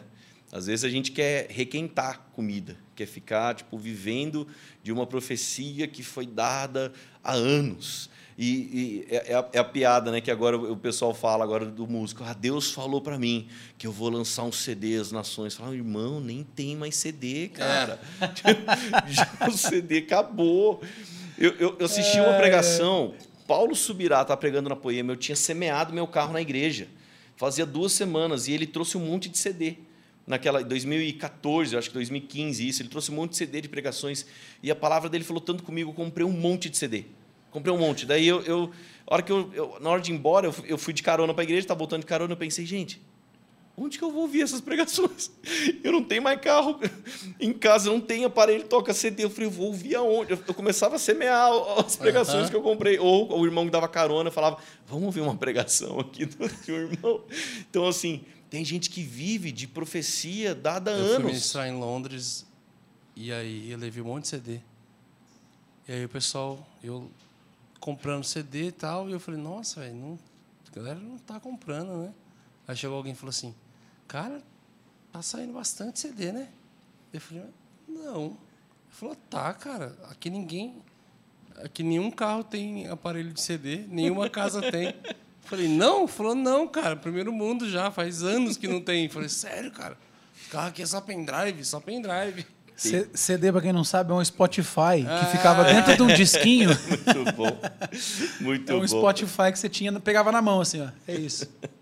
então, às vezes a gente vive de uma profecia dada de muitos anos, mas não consegue responder diariamente o que Deus quer. E eu gosto de pensar que aquilo que Deus pede para nós diariamente pode ser através da palavra dele, é, é, que nós estamos lendo, através de uma direção que ele nos dá em algum momento. Às vezes é uma coisa muito simples, mas às vezes a gente acha, não, Deus vai falar comigo hoje, uma Olha. pomba vai passar. Olha, tô... Falou tá em gordinho, mano. Olha. Falou em gordinho. Mano, os gordinhos. Pareceu uma Os gordinhos vão dominar aqui, o mundo, véio. gente. Pega então, um bolzinho ali. O Vona veio somando. Peraí que ele pega um... Ali dentro tem um bolzinho. É um para ficar mais E todo dia eles farei chover pipoca do céu. Cada um sai e recolhe a sua porção diária, não mais do que isso. Ele pegou um cá, não. Nossa, o Vona. Olha aqui, mano. Pode, pode conversar agora, Lado. Vamos lá, vai. Não te deixareis e nem te desamparareis. Desamparareis, mano. Então, então, gente, responder diariamente, eu acredito que é o grande desafio para o cristão. Né? Continuar respondendo diariamente. E às vezes a, a, o que Deus pode nos pedir no dia é pede perdão para aquele irmão, dá um abraço no, no, em, em, em tal pessoa. Talvez a maior ênfase que Deus tenha hoje para nós seja fazer uma ligação para alguém e pedir perdão. Talvez essa seja a ênfase do dia. E se eu cumprir isso, amanhã eu estou cada dia mais dando um passo rumo ao propósito de Deus. Então, discernir isso, se eu não me engano, em Levíticos 8, se eu não me engano, é, eu acho interessante que é, tinha todo um processo né, para o sacerdote entrar na tenda da revelação. Então, ele não simplesmente chegava e entrava. Então, no começo, primeiro do, do, era um processo, né? Lógico que eu não vou entrar na questão do significado de cada um, mas primeiro ele era lavado. Então, imagine, ele foi lavado, ele dá um passo. Pronto, Deus. É agora que eu posso entrar? Não, tinha a segunda parte do processo, ele tinha que trocar as vestes. Então ele trocava as vestes. Aí tinha o terceiro, o terceiro passo, qual que era? Fazer o holocausto. Então a Bíblia diz que quando ele chega na porta da tenda da revelação, é como tipo, todos nós, beleza, Deus, eu cumpri todos os processos. Deus, eu estou pronto. Sabe, ele está a um passo de entrar na tenda da revelação. A Bíblia diz assim: esperai sete dias e sete noites para que não morrais. Eu falo, gente, para mim isso era, era o fim, né? Imagina, você fez tudo que Deus falou, fez todo o processo. Daí, quando chega na hora de você entrar, Deus fala, espera sete dias e sete noites. Eu não sei como que é para vocês, mas de verdade, às vezes... que é mais fácil. Lá É dentro. verdade, verdade. Gente, olha aqui, que, que honra, meu Deus. Gente, essa aqui é uma pipoca de Taubaté, cara, que vem com queijinho, cara. Ó, queijão derretido. Não, mas o queijo é sinistro. É muito bom. Muito bom. Então, gente, Não, mas deixa aqui pra mim. Não, então tá aí, ó. Eu joguei pra, pro convidado, ele catou e jogou pra, pra tá ele, vendo? mano. ele tá pegando mais que a porção diária. É, ele tá lá, tá vendo? Ó. Depo- Aí, tá vendo, Brunão? Vamos pra cada. O gordão, mano, ele não quer dividir de jeito nenhum. Aqui, ó, a minha. Então, eu- eu acredito que o- realmente esse processo foi responder diariamente, entender, ouvir Jesus, o que ele quer.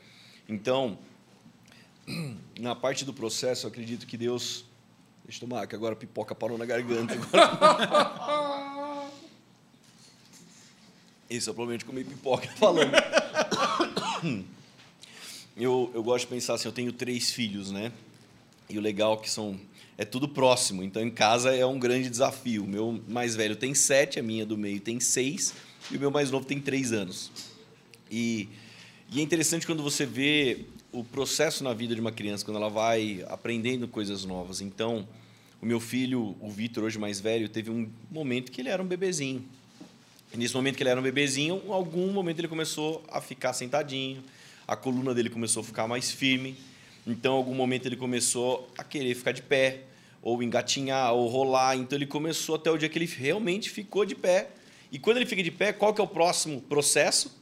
Começar a querer andar. Então, ele dá um passinho. Nesse passinho, ele vai ganhando confiança, dá outro, vai segurando, até o dia que ele solta das coisas, daí ele dá um passo para frente, dois para o lado, um para trás, você acha que vai cair. e, e, e daí tem um momento que ele começa a andar. E depois que ele começa a andar, ele começa a correr. Então, eu, eu realmente, por muitas vezes, me perguntei e falei, Deus, o- qual, qual é o momento hoje da minha vida? Então, as histórias que eu estava falando aqui, sabe, de crises, era o momento que eu estava aprendendo a engatinhar ainda. Sabe, agora, o meu medo hoje é, sabendo correr, Deus olhar para mim e falar assim, filho, por que que você está querendo engatinhar? Por que que você está querendo engatinhar se você já sabe correr? Se o meu filho mais velho começar a engatinhar, ficar, sabe, andando por nas coisas, eu falo, filho, bora correr, você sabe correr. Então, às vezes, na nossa caminhada, nós vemos pessoas incríveis que já eram para estar correndo há muito tempo, mas ah, estão querendo engatinhar. E, ao mesmo tempo, tem aqueles que estão querendo correr, mas eles não aprenderam nem o mais básico, eles não aprenderam a ficar de pé. Vai quebrar os dentes, né? Vai cair, vai quebrar os dentes, vai se machucar e vai fazer um estrago, talvez, na igreja. E é um momento de falar assim, cara, vai andando devagarzinho. E é o que Hebreus fala, né? Já era pra vocês serem mestres no nosso meio. Sim. Você continua precisando de leitinho, Leitinho espiritual. espiritual. Isso, isso é muito sério. Então, assim, hoje, é, nesse né, de 2012 para 2022, esse, né, em novembro desse ano vai fazer 10 anos de pastoreio. Quando eu olho para trás, eu realmente eu não imaginava viver o que eu estou vivendo. E não cabe mais aquela oração que um dia eu fiz, falar, Deus, eu não quero ser pastor. A minha, a minha oração hoje é, Deus, o que, que o Senhor quer que eu faça? Qual é Porque é, é, não é, e eu não estou falando de um título, mas eu estou falando realmente, sabe, do que de viver o sonho, de viver a vontade de Deus, as promessas dele, o propósito dele. né? Então, assim, nisso não cabe mais aquela oração. Aquela oração não existe há muito tempo.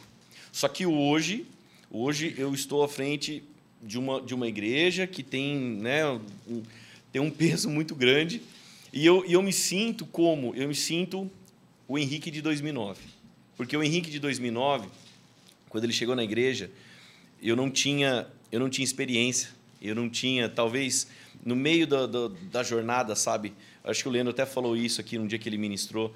É, nós temos uma palavra, nós temos uma. Todo mundo tem um, um, uma mensagem, você tem uma música se você precisar, mas era tão gostoso o dia, lá em 2009, que eu não tinha, eu não tinha bagagem, eu não tinha experiência, eu não tinha, eu só tinha Jesus. Eu dobrava o meu joelho e falava Jesus, ou você vem ou você vem, não tem outra opção. Então hoje eu me sinto e eu espero continuar assim por muito tempo. Jesus, eu não, eu, não, eu não quero subir com uma bagagem, eu não quero subir com uma experiência, eu só quero o Senhor. Ou você vem, ou você vem. Não tem nenhuma outra opção. Qual que foi o sentimento que é, você já estava à frente de uma igreja em São José? Então, chegou perguntas a respeito disso. Então, Vamos vir quer- nessa então vai. primeiro, antes de vir para Ah, primeiro da. Então vai, então vai. Qual é Aqui, o ó, arroba aí? tanto a Gisele, a Gisele Paixão quanto o João Corrá, eles perguntaram assim, é, como foi a mudança de Taubaté para São José e o que mais você sentiu? E a Gisele falou, o que mais aprendeu na ida para Poema de São José? Para quem não sabe, Sim. Eu- explica aí para galera. Eu estava em Taubaté e, e, assim, o que as próprias pessoas falavam, né? Que qualquer um poderia ir para São José, menos eu. Porque a, a- a fala que eu ouvi de alguns pastores, né? Jamais que o Leandro abriria mão de mim em Taubaté, Porque como o braço, o direito, braço direito dele. dele, aham. E, e assim, quando eu falo de Taubaté, gente, eu, eu, eu sei aonde passa a tubulação do cano do bombeiro na, na igreja. Eu fiz parte de, de tudo, literalmente da construção da igreja, sabe? Da parte prática e espiritual. Então, eu estava pregando em 2019, eu estava pregando em São Luís do Maranhão, e estava acontecendo um processo em São José, e Jesus começou a falar comigo ali. E o Leandro mandou uma mensagem. Falou assim: Cara, eu não sei, mas ora sobre São José. E, gente, era novamente, era a contramão de tudo. Então, o Leandro, se o Leandro fosse simplesmente um estrategista, fosse ou pensasse como homem, vamos dizer assim, ele não deixaria eu sair de Taubaté, porque eu deixaria um déficit em algumas coisas. E naquela hora ele estava ouvindo Jesus, eu estava ouvindo Jesus também, e eu falei, cara, é, só pode ser só pode ser ele movendo todas as coisas. Então, quando eu voltei de São Luís do Maranhão, daí eu fui para São José. Em São José aconteceu um processo muito legal, né? Porque quando você é, é- é número dois da igreja, você tem uma grande vantagem. Você pode dar um monte de ideia para o número um. problema dele. então eu chegava para Se vai, se Cara, o que, que você acha de tal coisa, tal coisa? Ele falava assim, vamos orar, vamos orar. E às vezes eu falava, cara, já não deu tempo de orar já sobre isso? Então, assim, você só vai transferindo certas responsabilidades.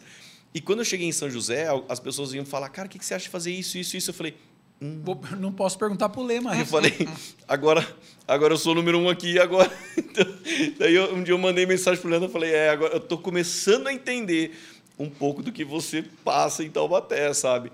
Então, eu tô provando um pouquinho do que eu fiz né, com você por muito tempo. Então, é a hora que você realmente... É lógico que existe um presbitério, tinha coisas que sempre sujeitava, e agora me ajuda, estou orando por isso.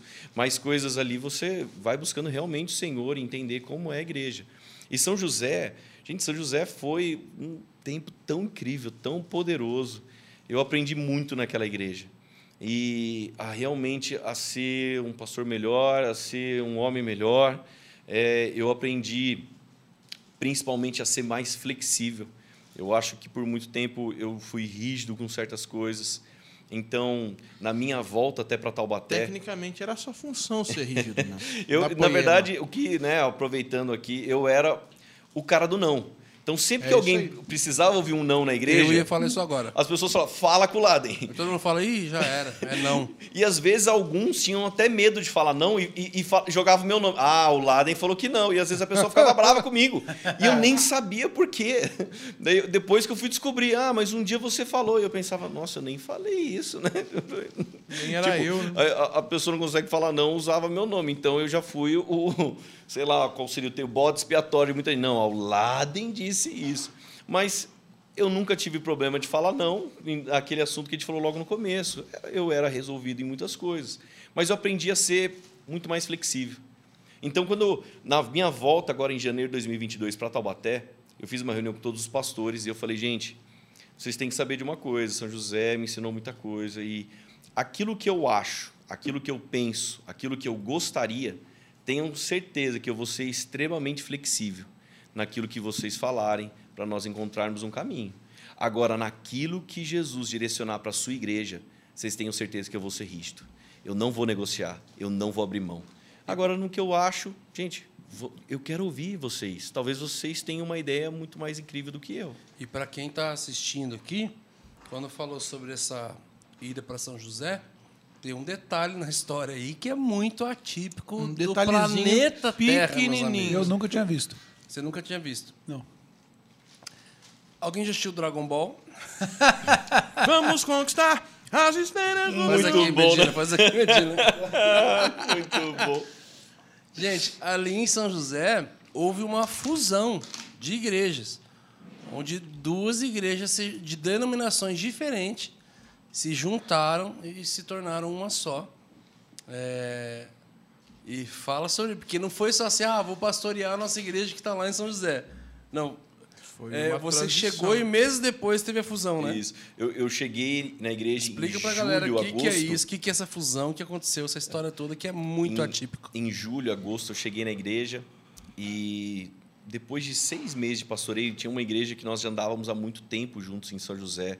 O Leandro já exercia uma paternidade sobre os pastores. E, e o pastor um dia chegou para nós, começou a falar, acho que Jesus tem falado da gente se tornar poema.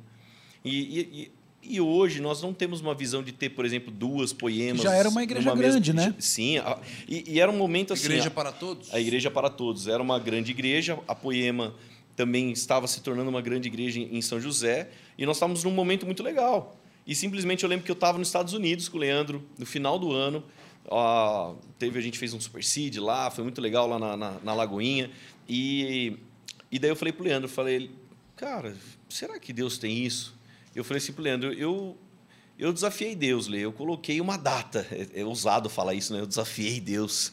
Alguém vai entrar em crise com essa minha fala, tá? Mas eu coloquei uma data. Falei, Deus, eu- o- o- o- os pastores daquela igreja têm até tal data para responder.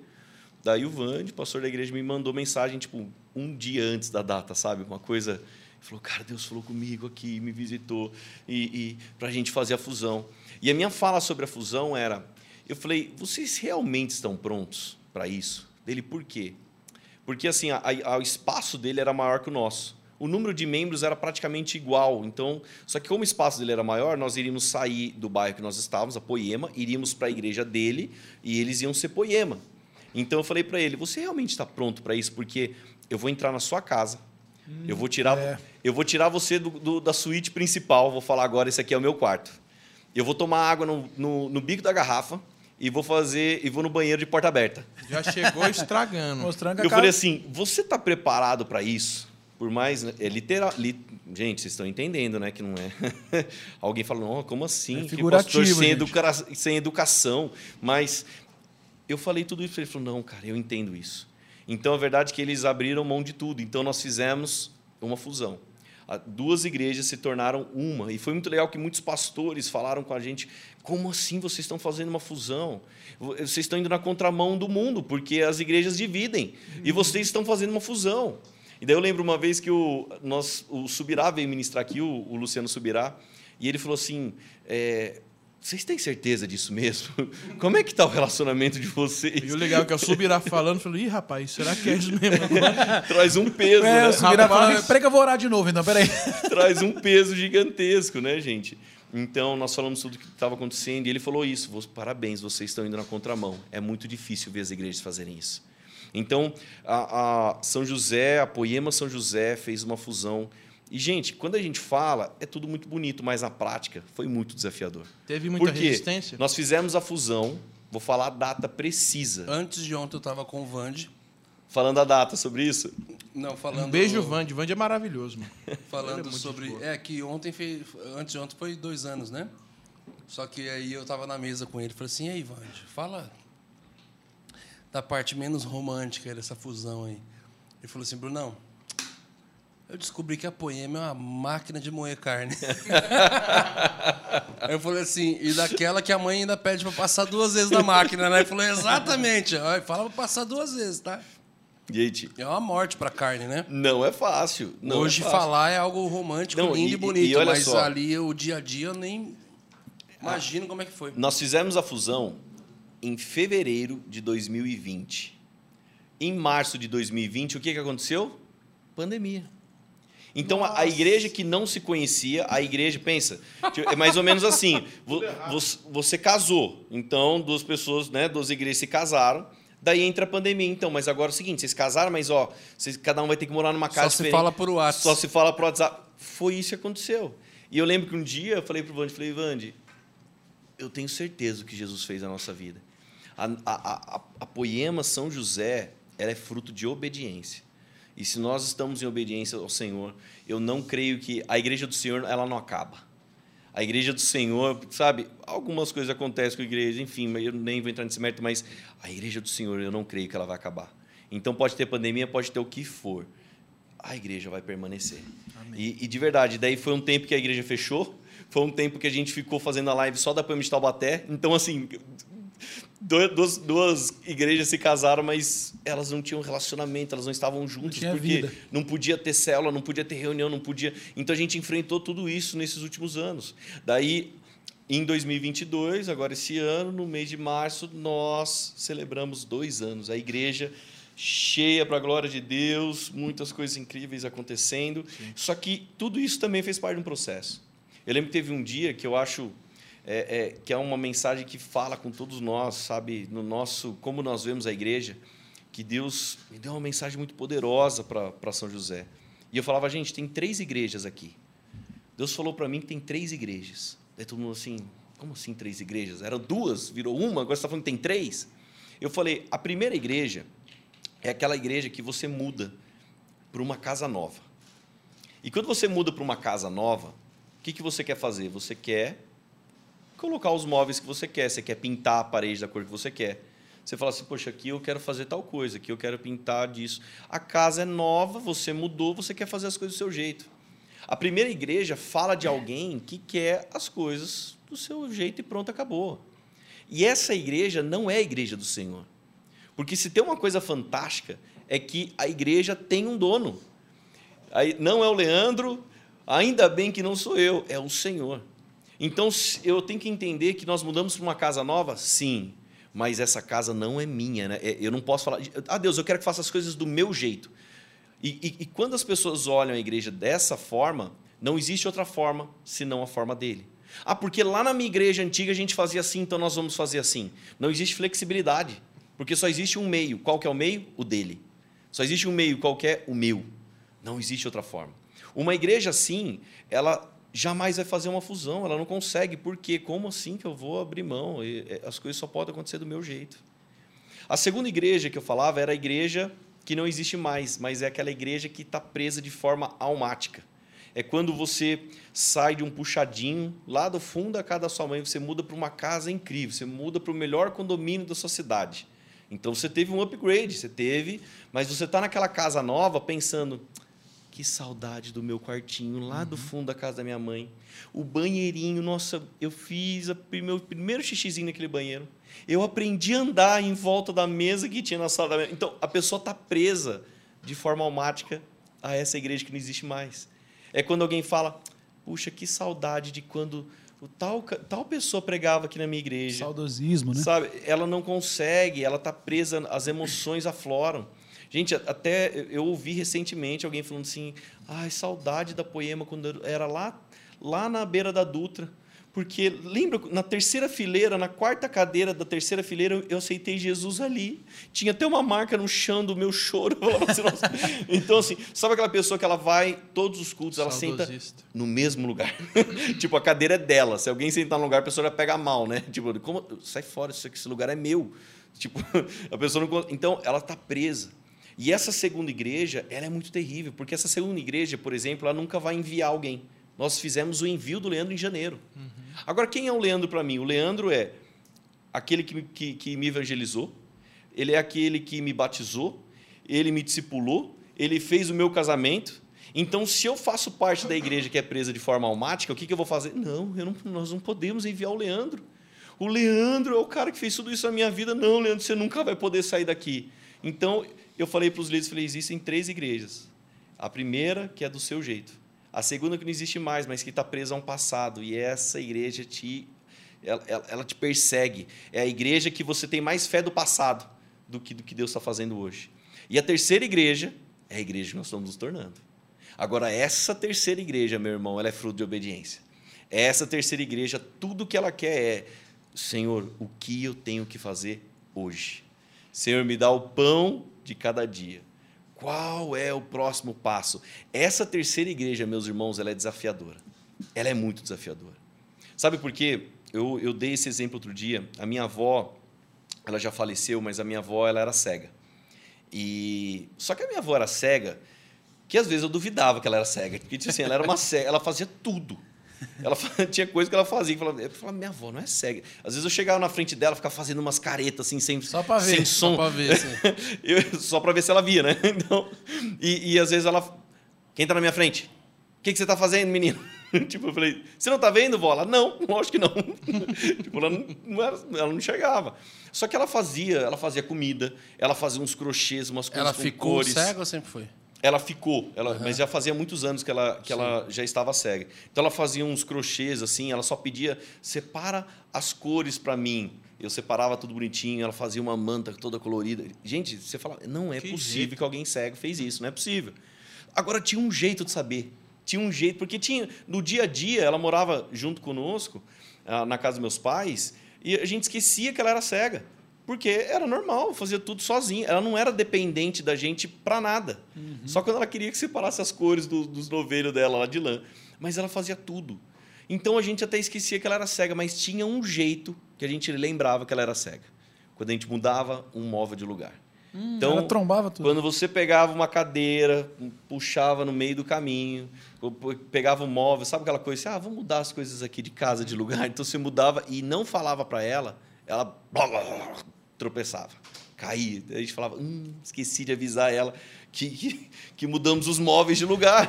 E nessa hora ele falava assim, nossa, tem alguém cego aqui em casa, porque a gente esquecia. E de verdade, por que que eu estou contando essa história? Porque eu acredito que na nossa caminhada, na nossa história de, de, de igreja, vamos dizer assim, chega um momento que a gente fica tão acostumado que a gente anda nos lugares que a gente tem familiaridade. A gente acostuma a andar no meio da igreja, então a gente sabe se mover muito bem no ambiente de igreja. E qual é a melhor forma de Deus falar assim: ei, vocês são meus filhos, vocês são dependentes de mim. A igreja não é do jeito que vocês querem. A igreja é do jeito que eu quero. A igreja não é, não está presa ao seu passado, mas a igreja que eu quero é aquela que vive diariamente a minha vontade. Então o que Deus faz? Ele muda os móveis de lugar. Quando ele muda os móveis de lugar, meu irmão, é onde a gente vê todo mundo tropeçando. E agora? Dedinho. Fala assim, mas como assim? Antes eu fazia isso, aquele jeito. Então, eu gosto muito de pensar isso. Deus, quando a gente começa a acostumar, é tipo quando você acorda de noite, você está na sua casa, você não precisa acender a luz para ir no banheiro. Você sabe andar, você está acostumado naquele ambiente. Mas quando Deus move, move os móveis de lugar, meu irmão, é hora que você tem que falar, Deus, e agora o que, eu tenho que fazer? Como, como, como que vai ser isso? Como que vai ser esse novo tempo? Então, eu realmente me sinto hoje dessa forma. Deus movendo os móveis de lugar. Eu procurando, buscando entender o que Ele quer que seja feito hoje. Deus me dá o pão de cada dia. Deus, o Senhor está movendo os móveis de lugar. Eu não quero andar nos lugares familiares, mas eu quero viver algo novo. Eu quero me jogar nesse novo. Porque o novo, é a frase tão batida de todas as pregações, né? O- a, a mudança ela gera desconforto. Ele- o novo é muito desconfortável. É demais. Total. É demais. E, e a verdade é que, às vezes, um evangelho Nutella, às vezes ele não está pregando mais sobre isso. Ele está tipo, não, calma, vai dar tudo certo na sua vida, vai ser tudo Exatamente. lindo, maravilhoso. Sabe? E a verdade é que Deus vai mudar os móveis de lugar, meu irmão. E, e quando você tromba num móvel, chuta, é o dedinho, geralmente é o dedinho, né, do pé, né? Então, é. É. aquela dor, é a canela Bom e que velho. bate num, num móvel que você fala, meu Deus. E, e, e a verdade é que Deus continua, sabe, a, a procura daqueles homens e mulheres que um dia chegaram na presença dele e falavam, Deus, ou você vem ou você vem, não tem outra opção. Não tem, eu não quero, eu não quero andar baseado nas minhas experiências. Às vezes a gente tem isso, a gente quer padronizar Deus. E Deus não, ele não, ele não funciona através de um padrão, ele funciona através da palavra. É a palavra dele a revelação de quem Deus é. Mas é, é interessante como, ah, como que Deus cura alguém. Como que, qual era a forma de Jesus curar alguém? Porque em um momento alguém toca no manto dele é curado, em outro momento ele vai até a casa e cura a pessoa, no outro momento ele dá uma ordem à distância, em outro momento ele cospe, faz um barro, passa no cego. Então, qual é a forma de Deus curar alguém? Ele, Jesus cura do jeito que ele quiser. Não tem um padrão, não tem uma caixinha que a gente coloca Deus. Deus, você só pode operar dessa forma. Eu imagino Deus olhando e falando, cara, vocês estão me limitando, sabe? Então, gente, é realmente essa estação que nós estamos vivendo de algo novo, de Deus movendo os móveis de lugar. Em janeiro nós enviamos o Leandro e, e eu também não esperava, sabe, é, é, ser hoje o pastor à frente da Poema de Taubaté. Eu confesso que na minha ilusão, eu não sei se vocês já fizeram isso, você já fez isso, Brunão, mas quando chega no final do ano é um momento de você refletir sobre muita coisa, né? Uhum. E eu comecei a falar assim, Deus, 2022 vai ser um ano mais, mais leve para mim. Gente, eu falo isso faz, faz 13 anos Vai. que eu falo isso. Falo, não, esse ano vai ser mais tranquilo. E cada ano parece que piora um pouco mais. Então, eu não imaginava que eu estava vivendo tudo isso. Ô, Laden, como, A gente como, faz- que, como que bateu em você? Porque assim, o Leandro Barreto. Tudo bem, você não substituiu ele. É tudo atípico aqui. É, ele tem o. Ele tem o. Ele é um apóstolo da igreja ok. Mas você substituiu ele aqui. É um cara que é conhecido no Brasil inteiro. É um cara que. Ele é um, é um pastor pop, né, o Lê? E, tipo, caiu o manto dele ali em cima de você. Como que bateu isso? Deu um gelo ou você falou, não, vamos aí que, que eu tô pronto? Aí entra né, o que eu estava falando. Se se eu começar a olhar para frente, eu fico assustado. eu fico com medo, eu fico desesperado. É onde eu tenho vontade de ligar, falo, cara, volta aqui que e mas tem sido um tempo tão incrível de, de tudo que Jesus tem feito, sabe, no nosso meio. E isso fala exatamente o que eu estava construindo agora sobre ouvir, comer um pão diariamente. Eu tenho uma uma clareza. Eu desde o meu início do meu pastoreio em 2012. um dia- Eu lembro que eu cheguei para o Leandro em 2012. Isso eu falei, eu falei, Lê, sabe qual é a dificuldade que eu penso de um pastor? É porque eu sou muito diferente de você. E o Leandro falou assim para mim, mas é exatamente isso. Deus não quer um, um Ctrl C, Ctrl V. Você tem que ser você. E todo o meu tempo na Poema, é, é- é- eu fui eu, literalmente, né? Porque sou estranho essa, Você nunca foi tentado a ser um. é- é- essa como fala. Leandro? Eu, eu acho que quando a gente caminha muito tempo junto, é natural que algumas falas nós vamos ficando Sim. semelhantes em muitas coisas. Talvez sabe? elementos, né? Tipo, pregação, algumas funções, algumas pessoas num, num ambiente desse vai ser tentado falar, ah, cara, como ele é referente de como se faz isso, deixa eu tentar fazer. Aí você fala, pô, não consigo. Sim. E, gente, eu, eu ando com o Leandro desde 2000. Então, é, quando eu falo, por exemplo, tem coisas que, sem dúvida, eu me pareço com ele. E tem coisas que ele começou a ficar parecido comigo também. É, é muito tempo caminhando junto. Então, hoje, é o que eu falei: amigo, pastor, sócio. então, são três níveis. Então, é, só que eu nunca carreguei um peso, e eu espero nunca carregar isso na minha vida, de ter que ser outra pessoa. Eu sou eu. Então, se alguém chegar e falar para mim hoje, por exemplo, ah, mas o Leandro. Então, é o Leandro. Você está sentado falando com o Henrique. Ah, mas o, ele, o Brunão. Então, mas você está falando com, com o Henrique. O Henrique trata desse jeito. Vamos lá, vamos. Ah, mas o Leandro faria isso. Então, mas quem está fazendo isso aqui agora não é o Leandro, sou eu. Então, e gente, e, e também, principalmente, nós, nós somos uma família espiritual. Então, tem coisas que eu simplesmente eu não, eu não decido sozinho. Eu, eu estou à frente da igreja, tem coisas que, logicamente, no dia a dia nós vamos resolvendo. Agora, tem coisas de, com um peso, eu sujeito a um presbitério. Tem, tem homens que falam sobre a minha vida, eu procuro conselho. Sabe, na multidão de conselhos eu encontro uma sábia saída. Então, é, isso vai deixando uma coisa leve. Eu acho que a dificuldade hoje de, de muitos líderes, eu nem vou falar pastores, eu estou falando líderes mesmo, no geral, é que às vezes eles andam sozinhos.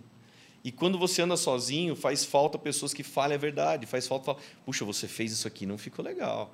Você, então, hoje eu, eu posso falar que tem pessoas na minha vida que vão me corrigir se necessário, que vão me confrontar se necessário. Se eu fizer alguma coisa aqui estranho, o Leandro vai mandar mensagem lá, falar, cara, eu vi tal coisa, como assim?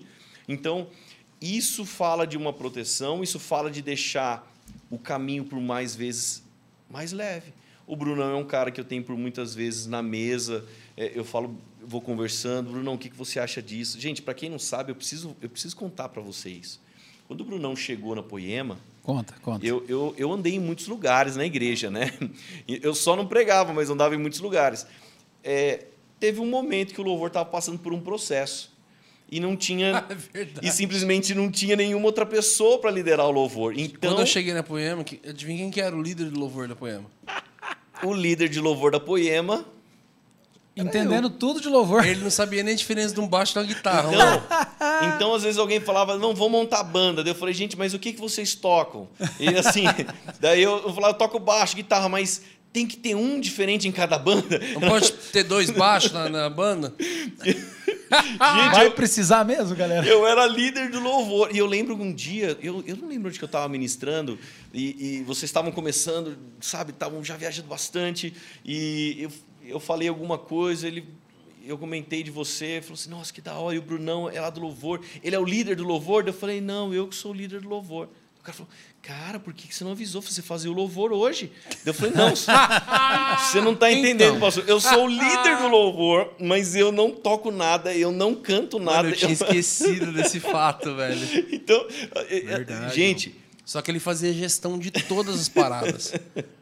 E tudo que ele é bom fazendo. Só que o louvor, como ele não é, e caiu no colo porque ele teve que assumir ali a escala das coisas, a galera ficava louca. Às vezes o culto era domingo.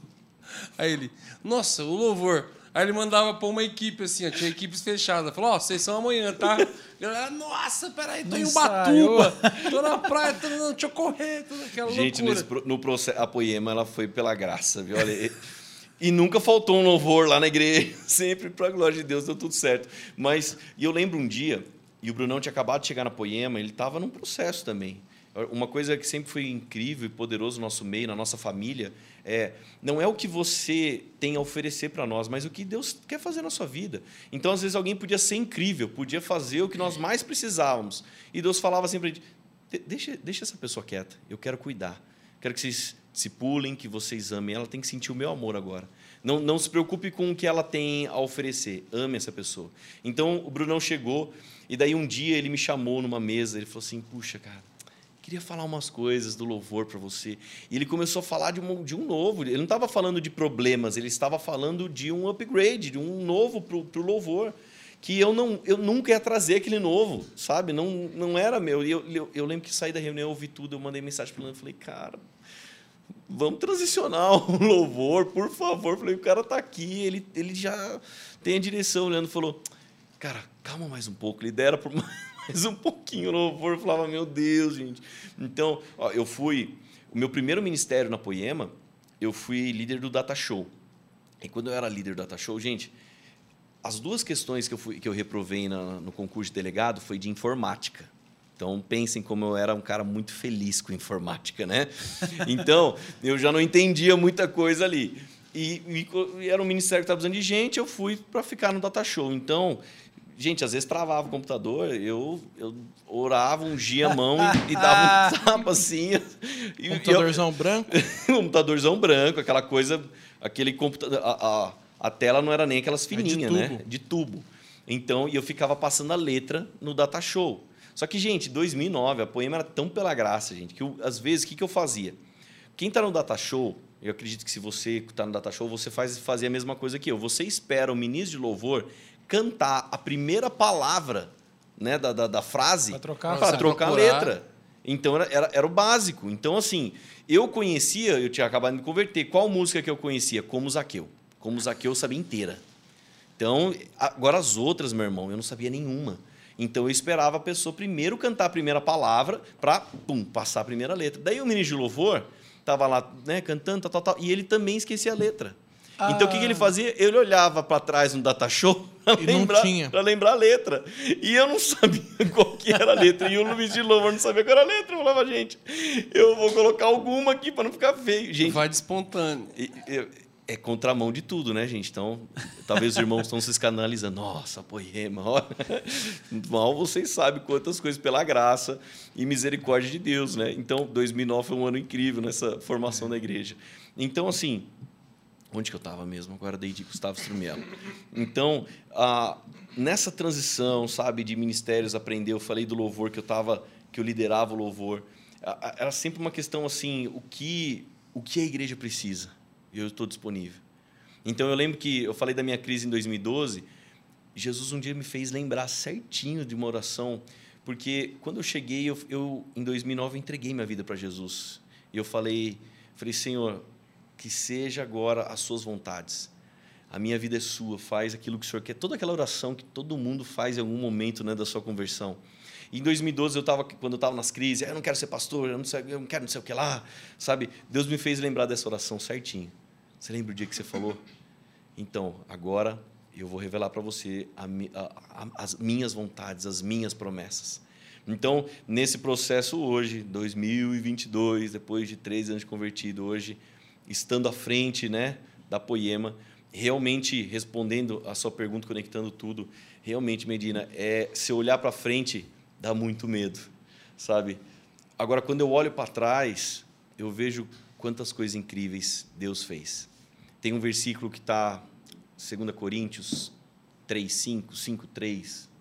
Também não sou muito bom de guardar exatamente os lugares, mas diz assim: Não há coisa alguma que possamos reivindicar, pois todo, toda a nossa capacidade veio de Deus. Então, quando eu olho para trás, eu vejo: Deus foi o Senhor que fez tudo isso. Porque aquele Henrique que chegou na igreja, que queria ser delegado de polícia, que, que fazia um monte de coisa, sabe? Esse Henrique jamais teria chegado aqui se não fosse pelo Senhor. Foi o Senhor que me capacitou até aqui. Então, quando eu olho para frente, eu não sei como, como que eu vou fazer, mas eu creio que o mesmo Deus que me capacitou até hoje vai me capacitar amanhã e depois e depois, para a honra e glória dele, sem dúvida. Muito bom. Bom. Tem, tem vários outros lados aí do lado que a gente não entrou, né, cara? O cara é um, um goleiro, Goleiro? frangueiro Goleiro. até. Frangão. Não é isso. Só ganha o título de melhor goleiro nos campeonatos lá, Mas porque ganhar na Várzea até eu. é, A Poema teve quatro Copagás. é um cinéfilo. É, cinéfilo, isso aí a gente. É É verdade. meu parceiro de cinema. É, ele é, né? Porque a gente, É, né, Vona? foi abandonado. Aí, a Não, patota, Laden, patota, patota. Eu vou falar um negócio aqui, é o Patota lá. Ô, Brunão, vamos ver Batman. Eu já fui com o Laden. Ô, Brunão, vamos não sei o quê. Não, já Gente, assisti com o Laden. inclusive- ah, então vai lá com o Laden, então, Vai lá com o mano. Laden. Mano, queria- os Quer abrir caras um te podcast? ofendem muito nas costas. Cara. Fala, Não, vai lá com lá. Vai qualquer coisa. Aí Você um monta dia- uma eu quero, ele- Ah, vai lá com chamar- um podcast. Vai lá vai com o chamar, ô, Laden. vamos ver tal coisa. Vai, o Laden não quer ir com você hoje? Chama ele lá. Não, vai. o Laden tá ocupado. Ah, feridas. Temos feridas aqui, então. Ah, mano, que na hora de Entendi. ouvir esse cara aí Entendi. reclamar é nós que escuta, né? Você não. Inclusive, né, queria só fazer um comentário sobre o filme do Batman. Gente, se você for assistir o filme, fique até o fim. O crédito, mano. Porque Pós-crédito é muito bom. pós-crédito tem uma cena que é. Você tem que ver. Você tem que ver. É muito- Faz esse corte aí, João. Por Assista o pós-crédito do Batman. Agora, agora E depois é que você assistir, ver que conta, é muito conta engraçado. no Instagram do Brunão o que, que você achou dessa cena. Mano, Comenta lá alguma coisa pra ele. que é Eu não fui ainda. Você gostou do Você não filme? foi Então assiste, fui. assiste, Medina. No, no final, manda é uma muito mensagem assim na hora pra ver o que, que você sentiu na hora, que é, é muito forte. Mas, gente, Demora pra entrar, mas vai a pena. a verdade, eu, eu e o Brunão, a gente, direto nós temos reuniões, né? Eu falo pra Laura, minha esposa, o Brunão fala pra Miriam. A gente tem uma reunião muito importante hoje. Eu realmente não posso nem trombar o Laden. A Miriam falou assim: quem você tá com o Laden? Tá no cinema, né? Eu falei: não, eu tô com o Laden. Tipo, falou que a gente tá junto, tá no cinema. né? Não tem como, né? Mas é, é muito bom, né? Às vezes a gente, como, como goleiro, eu não gosto, É de um ficar, ótimo eu não pastor. gosto de ficar falando isso, vangloriando, mas nós tivemos quatro Copa Gás, eu ganhei três. Né? A quarta eu só não ganhei porque eu não estava aqui. Eu, eu viajei, eu estava na América, eles marcaram a Copa Gás na data. Você tá, você tá eu viajando estava agora. viajando, então. Mas tudo bem, gente. É, eu, eu vou postar perdoado. depois os troféus lá para provar isso. Ô, Mano, e aquele. Você tirou um. um, um, Tirei. um ovo de, de tiranossauro da tua perna, velho. É, mano. Você Gente, viu a foi- foto? Eu vi. Há dois, Mano, há dois anos Cara, atrás, Fez uma cirurgia, tirou um bagulho. há dois anos atrás, eu comecei a ver que uma perna minha estava diferente da outra. E como todo bom homem, Nunca foi ver. nunca fui ver. Eu falei- Apodreceu, caiu. Eu, falei- eu pensava, ah, deve ter sido alguma bolada que eu tomei aqui jogando bola, né, futebol e Na e parte inchou. interna da coxa. Na parte interna Bola da de coxa. canhão, né? Só que aquilo começou a crescer, crescer, e eu fui deixando. E aqui eu fazia tudo normal, jogando bola, fazendo musculação, fazendo tudo que eu tinha que fazer, lutando com o Vona, que inclusive ganhei também dele. Uma Mas vez, a outra você continuei perdeu. fazendo tudo isso. A Quer dizer que você perdeu. ganhou do Vona Eu- debilitado. exatamente. Aham. Então, A outra você só que perdeu. aquilo começou a crescer tanto que daí tem um médico que é amigo da minha família há muito tempo, você vê, né? tem um médico que é amigo, né? Não, tem tudo na e mão. mesmo assim a gente não, não vai ver. E a Laura, minha esposa, falava, amor, vai ver isso, porque tá estranho. Eu falava, não, não é nada. Mas assim, você olhava assim no espelho, era visívelzaço. Visível, totalmente de frente, visível. de costa e de Totalmente lado. E visível. pra você tava normal. Normal. Tá certo. Normal, não é Tá nada. certo, tem um, Tô malhando mais uma perna que a Não outra. é um gremlin É. nascendo na coxa e, tá normal. E, e daí eu eu procurei esse médico, esse médico olhou e falou: olha, tem uma coisa muito errada aqui. Uma coisa. Como é que Ele é? Uma, só de ver, pe- colocou a mão assim. Ele ele coisa- viu, colocou a mão, um- uma coisa, como é que é? Uma coisa de. Alguma coisa de errado não tá É certo. exatamente isso. Daí ele mandou fazer uma ressonância magnética. Nunca, nunca tinha feito aquele negócio, que inclusive é terrível. Você fica preso numa máquina lá, meu ah, Deus. aquele tubo. É horrível, gente. É. Daí eu fui fazer e o cara que tava fazendo exame falou assim: Cara, tem um negócio gigante na sua perna. Tipo, eu pensei assim, falei, nossa, o tipo, alien. você podia, né, ter dado uma, uma segurada. Disfarça um pouco, né? Tem uma coisa muito grande na sua perna. Daí saiu o resultado, eu levei para o médico. O médico, na hora, falou assim: olha, não vou nem tirar para fazer um pedacinho para fazer biópsia. Vamos fazer cirurgia para arrancar tudo. E na minha Mas aí- cabeça, ah, mas aí ele falou que era o quê? Um cisto, que era um tumor, que era um câncer, que era o quê? era um tumor. Mas Agora, como é que numa ressonância ele já sabe se é. É que eu, eu, eu se é um sou câncer, terrível. se é um- Então, eu sou terrível no testemunho, né? Quando saiu o laudo da ressonância, apa- apareceu assim, é, as medidas e tal, falando do Eu negócio. sou terrível no testemunho. É, eu, eu, Quando eu- você converteu? Ontem. foi convertendo, foi convertendo. eu vou cortando as histórias, né? E daí saiu o laudo assim e falava, né, de, de da- da- do tamanho e tinha um ponto que falava assim, considerar a possibilidade de tumor maligno. A hora que eu li aquilo, gente, eu- se você estiver ouvindo isso e já leu algo desse tipo, sabe a sensação, é uma coisa terrível. Dá um... E quando eu li aquilo, é, eu realmente eu bloqueei a minha mente para que ela não fosse longe. Porque a- a- eu li aquilo, você já começa a pensar, cara, eu vou morrer, eu vou não sei o quê. Eu já pensei, nossa, eu tenho três filhos, e agora? Como é que a Laura vai fazer? Eu já pensei, nossa, a Laura vai. E se ela casar de novo? eu falei, não. Outro cara vai usar minha cama. eu Não falei, vai. Não vai. Eu- Começa a brigar Então, com a esposa. e eu lembro que a primeira pessoa que eu falei foi o Leandro, meu pastor. Eu falei, eu falei mandei a foto do, do, do, do laudo, né, do resultado da ressonância. E o Leandro fez uma oração, falou assim, eu repreendo toda palavra de malignidade. Ele fez uma oração, eu recebi cada palavra daquela oração. E eu falei assim, eu bloqueei na minha mente, eu não aceito, eu não aceito que seja. Tem, tem uma passagem na Bíblia que diz assim, vocês fazem, vocês fazem planos de fazer negócio nessa e naquela cidade. Mas a verdade é que vocês nem sabem o que lhes acontecerá amanhã.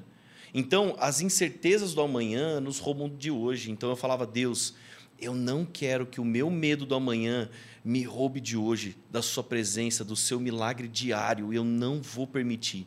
Então, o que, que eu falava para as pessoas? Gente, eu estou com um, um, um, Um um volume. Eu usava essa palavra, eu estou com um volume na minha perna que eu vou ter que tirar. Ah, mas o que, que é? Eu não sei, mas em nome de Jesus não vai ser nada, vai ser simples. E eu o tempo todo orando, eu sempre diminuindo o que era. Eu, dim- todo mundo falava para mim, eu diminuía. Não é nada, vai tirar, vai ser um negócio simples, tal, tal, tal. Até que chegou E do dia da descoberta até a cirurgia durou quanto tempo? ah, três meses. Convênio autorizar, Nossa. cirurgia, tal, tal, tal. Então, foi um. E, Que e esse período de três meses, gente. Demorou, hein? E, e eu ia, eu preguei, continuei fazendo tudo, continuei fazendo todas as coisas e eu falava, não é nada. Isso foi agora, isso foi em outubro de 2021. E eu falava, é um volume, eu vou tirar, tá tudo certo, tal, tal. Só Aí- não dava pra namorar. A, Mir- a, a tua esposa Não. falou pra minha esposa. Tal. Não, não, isso não. Isso- o resto tava tudo, tava tudo normal, meu irmão. tava É. tudo normal, tá? Nada alterou. Não foi o que correu por aí. Continuei jogando bola também. Muito bom. fazendo- Agora Batendo um bolão, você fala. já Um viu dia- o nível de amizade. Um né? dia, um dia a Laura falou assim: Amor, tem certeza que é melhor você jogar futebol? Se você tomar um, um chute nesse negócio, eu digo, sei lá o que, que é Verdade, estourar. é. E eu falava, eu, eu parei pra pensar, eu falei, verdade, mas vou parar de jogar bola. Parei de jogar bola uma semana antes da cirurgia. Mas daí, daí marcou a cirurgia. Gente, quando foi tirar, pra vocês entenderem um pouco do tamanho, eu tomei 100 pontos na perna. Na verdade, foi mais 100 pontos. Eu perguntei pro médico quantos foi. Ele falou assim: ó, eu perdi a conta. Até 100 eu contei, depois eu tirei. Nossa. Tiraram Ele- um carocinho de quantos? De qual Ele é o peso tirou, dele? ele tirou um lipoma de 1,550 kg. Nossa. Foi um Nossa. bebê. Tanto é que o médico tirou, ele falou assim: falou, nós demos o nome de Alien na hora. que era muito grande. Ele falou, nunca Foi tirei um tão na grande. E, e- e ninguém imaginava que era tão grande assim. Era, gente, era. Tanto é que tem- eu tenho uma foto que tem uma reguinha de 15 centímetros colocada do lado, a reguinha ficou pequenininha. Tipo, o negócio tinha praticamente 30 centímetros de, de comprimento. Era muito grande. E tudo isso estava na minha perna. E, e foi tão incrível que ele, ele, ele, ele nasceu, vamos dizer assim, no melhor lugar possível. Já tinha até pego. A gente até a pena- Ele levou pra casa. Ele Registrou casa. em cartório e tudo. Gente, ele, Ele, ele, nasceu. ele não pegou a, a, a minha veia aorta. Imagina, ele cata e saca daqui, eu tô cuidando aqui, ó.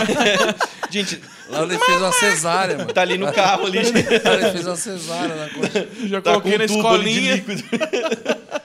então, é, Droga, e, e daí saiu e, e mandou para biópsia. Daí levou acho que duas semanas para biópsia. E quando chegou a biópsia, eu, eu fui ler.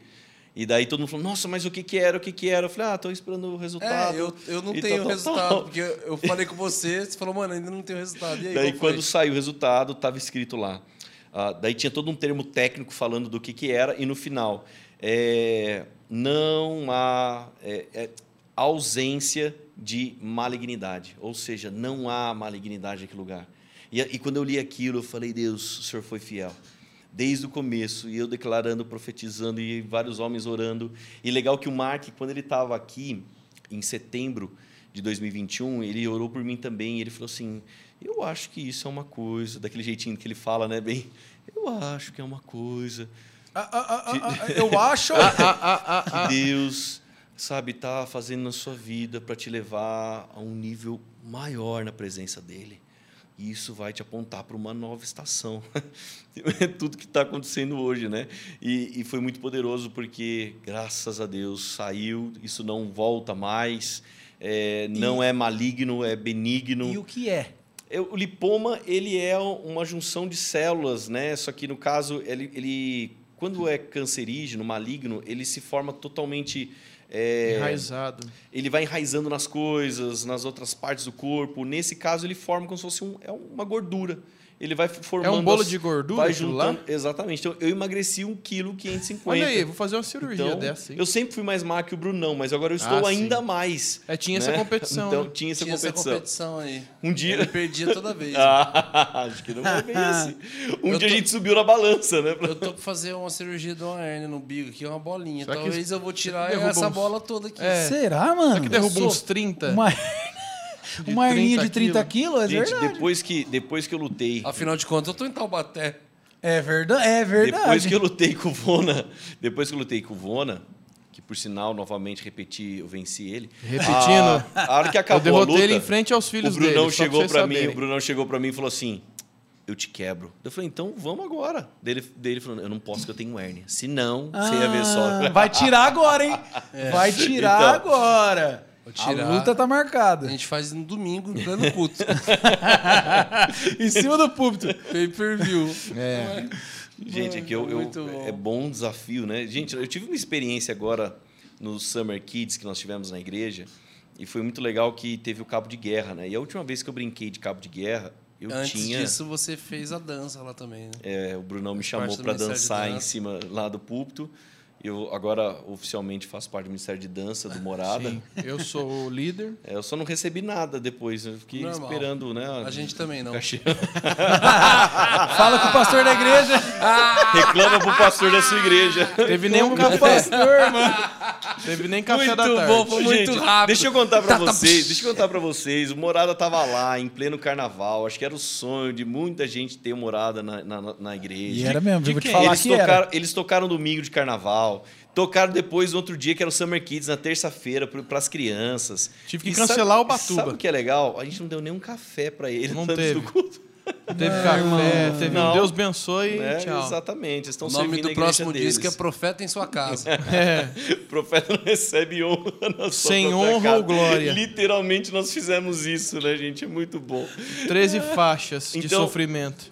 No Summer Kids foi tão legal e teve uma hora que foi o cabo de guerra. Gente, a última vez que eu fui num cabo de guerra, eu, sei lá, deve fazer um mais de 20 anos, sabe? Eu não lembro a última vez que eu fui.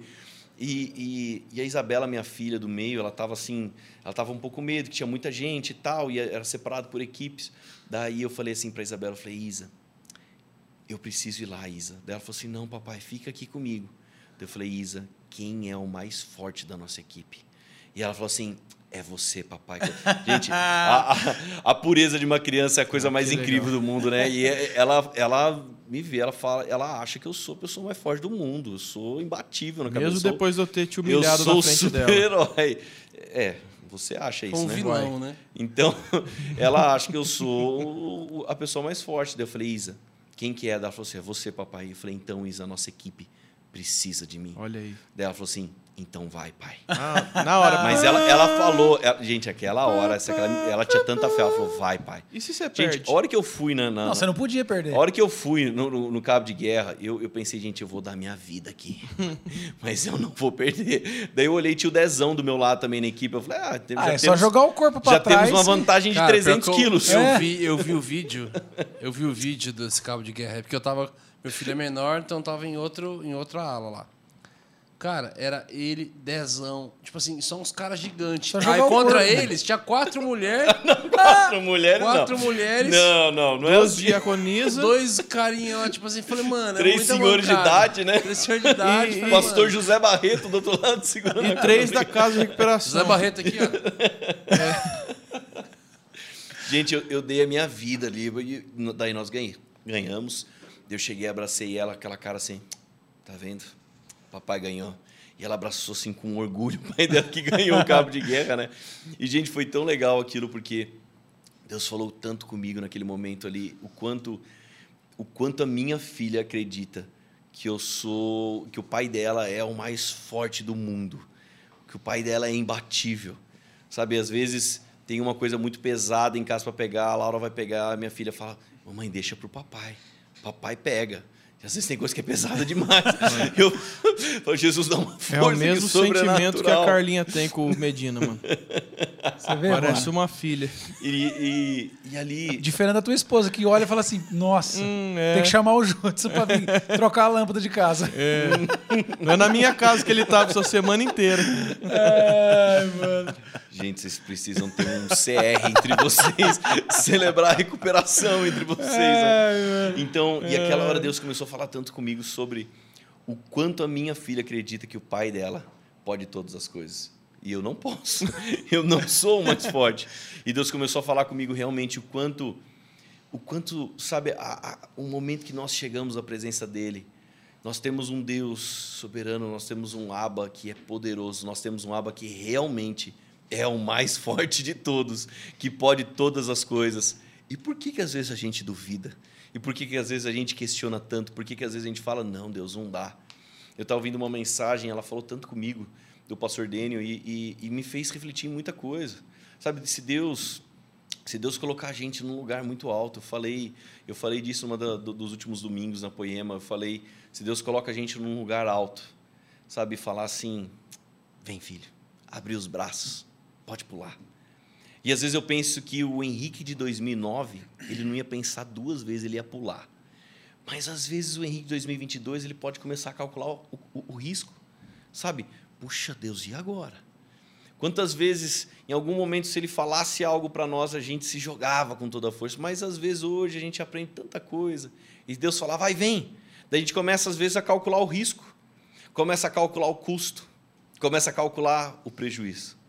O Brunão estava compartilhando comigo como que não foi fácil vocês, tudo que Deus fez com vocês agora, né, Brunão, de, de cancelar as agendas. Agora, para quantos Deus pode falar isso e realmente está disposto a, vem filho, só me obedece, pula. E você cancela a agenda, você muda a programação, você muda os seus caminhos. Mas por quê? Porque Deus falou, pode vir.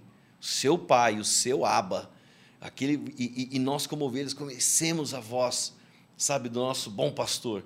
Quando ele fala, vem. Então Deus, eu não quero saber o risco, eu não quero saber o custo, eu não vou fazer cálculo, eu só vou obedecer. Essa é a estação de Deus para minha vida hoje. Então eu estava falando no final do ano, né? Final do ano, eu mais uma vez eu tive a ilusão, eu faço isso há 13 anos, desde que eu me converti. Esse ano vou- vai ser mais tranquilo. Cada ano piora. Cada ano a gente entra num nível maior, sabe? E a verdade, como que eu gosto de ver, como que Deus promove alguém? Como que você, como que você imagina que Deus promove alguém? Dando um cargo? Às vezes alguém mais crente de tempos vai pensar: ah, Deus, essa pessoa agora ele é tal coisa, agora ele é outro. Depois do pastor tem o cargo tal, depois do cargo tal e outro, e até a quarta pessoa da Trindade. Mas eu gosto de ver muito simples: como que Deus promove alguém? A Bíblia diz: servo bom e fiel. Pois fosse bom, servo bom e fiel, pois fosse fiel no pouco, sobre o muito será colocado.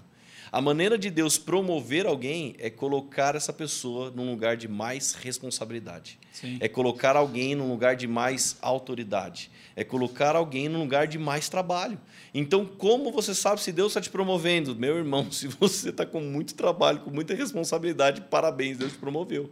Mas às vezes a nossa expectativa humana, a promoção é um cargo, a promoção é o pastor citar o seu nome, Visibilidade. a visibilidade, é o número de seguidores. Mas eu gosto de ver o que Deus tem me promovido a cada ano. De que forma? Me colocando num lugar de mais trabalho, de mais responsabilidade e de mais dependência dele. Isso é o principal. Cada dia é um nível de dependência ainda maior. Então, quando eu olho para frente, eu falo: Meu Deus, será que tem como ir mais? E quando eu olho para trás, eu falo: Deus, eu jamais imaginava chegar nesse lugar. É. realmente pela sua graça, pela sua misericórdia. Obrigado por estar comigo, obrigado por me capacitar. Obrigado, sabe, porque a cada dia eu me faço ainda mais dependente do Senhor. Muito bom. Muito bom. É isso.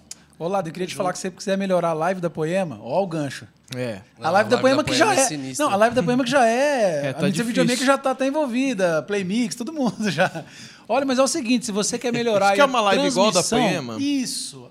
É verdade. Se quer uma live Você igual quer? da Poema, Hum. fala com a Mr. Videomaker. Mas olha só, eles têm agora para você, quer fazer um podcast, qualquer projeto que você tiver de vídeo, mas tá sem a grana para investir, é, é, culto, tudo que você quiser. A Mr. Videomaker agora preparou um esquema de aluguel.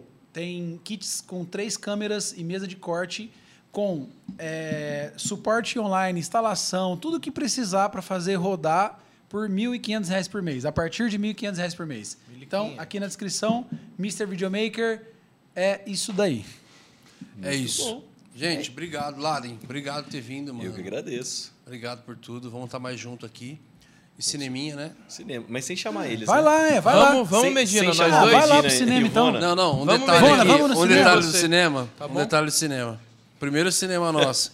Primeira vez. Ai, Que a gente falou assim, cara.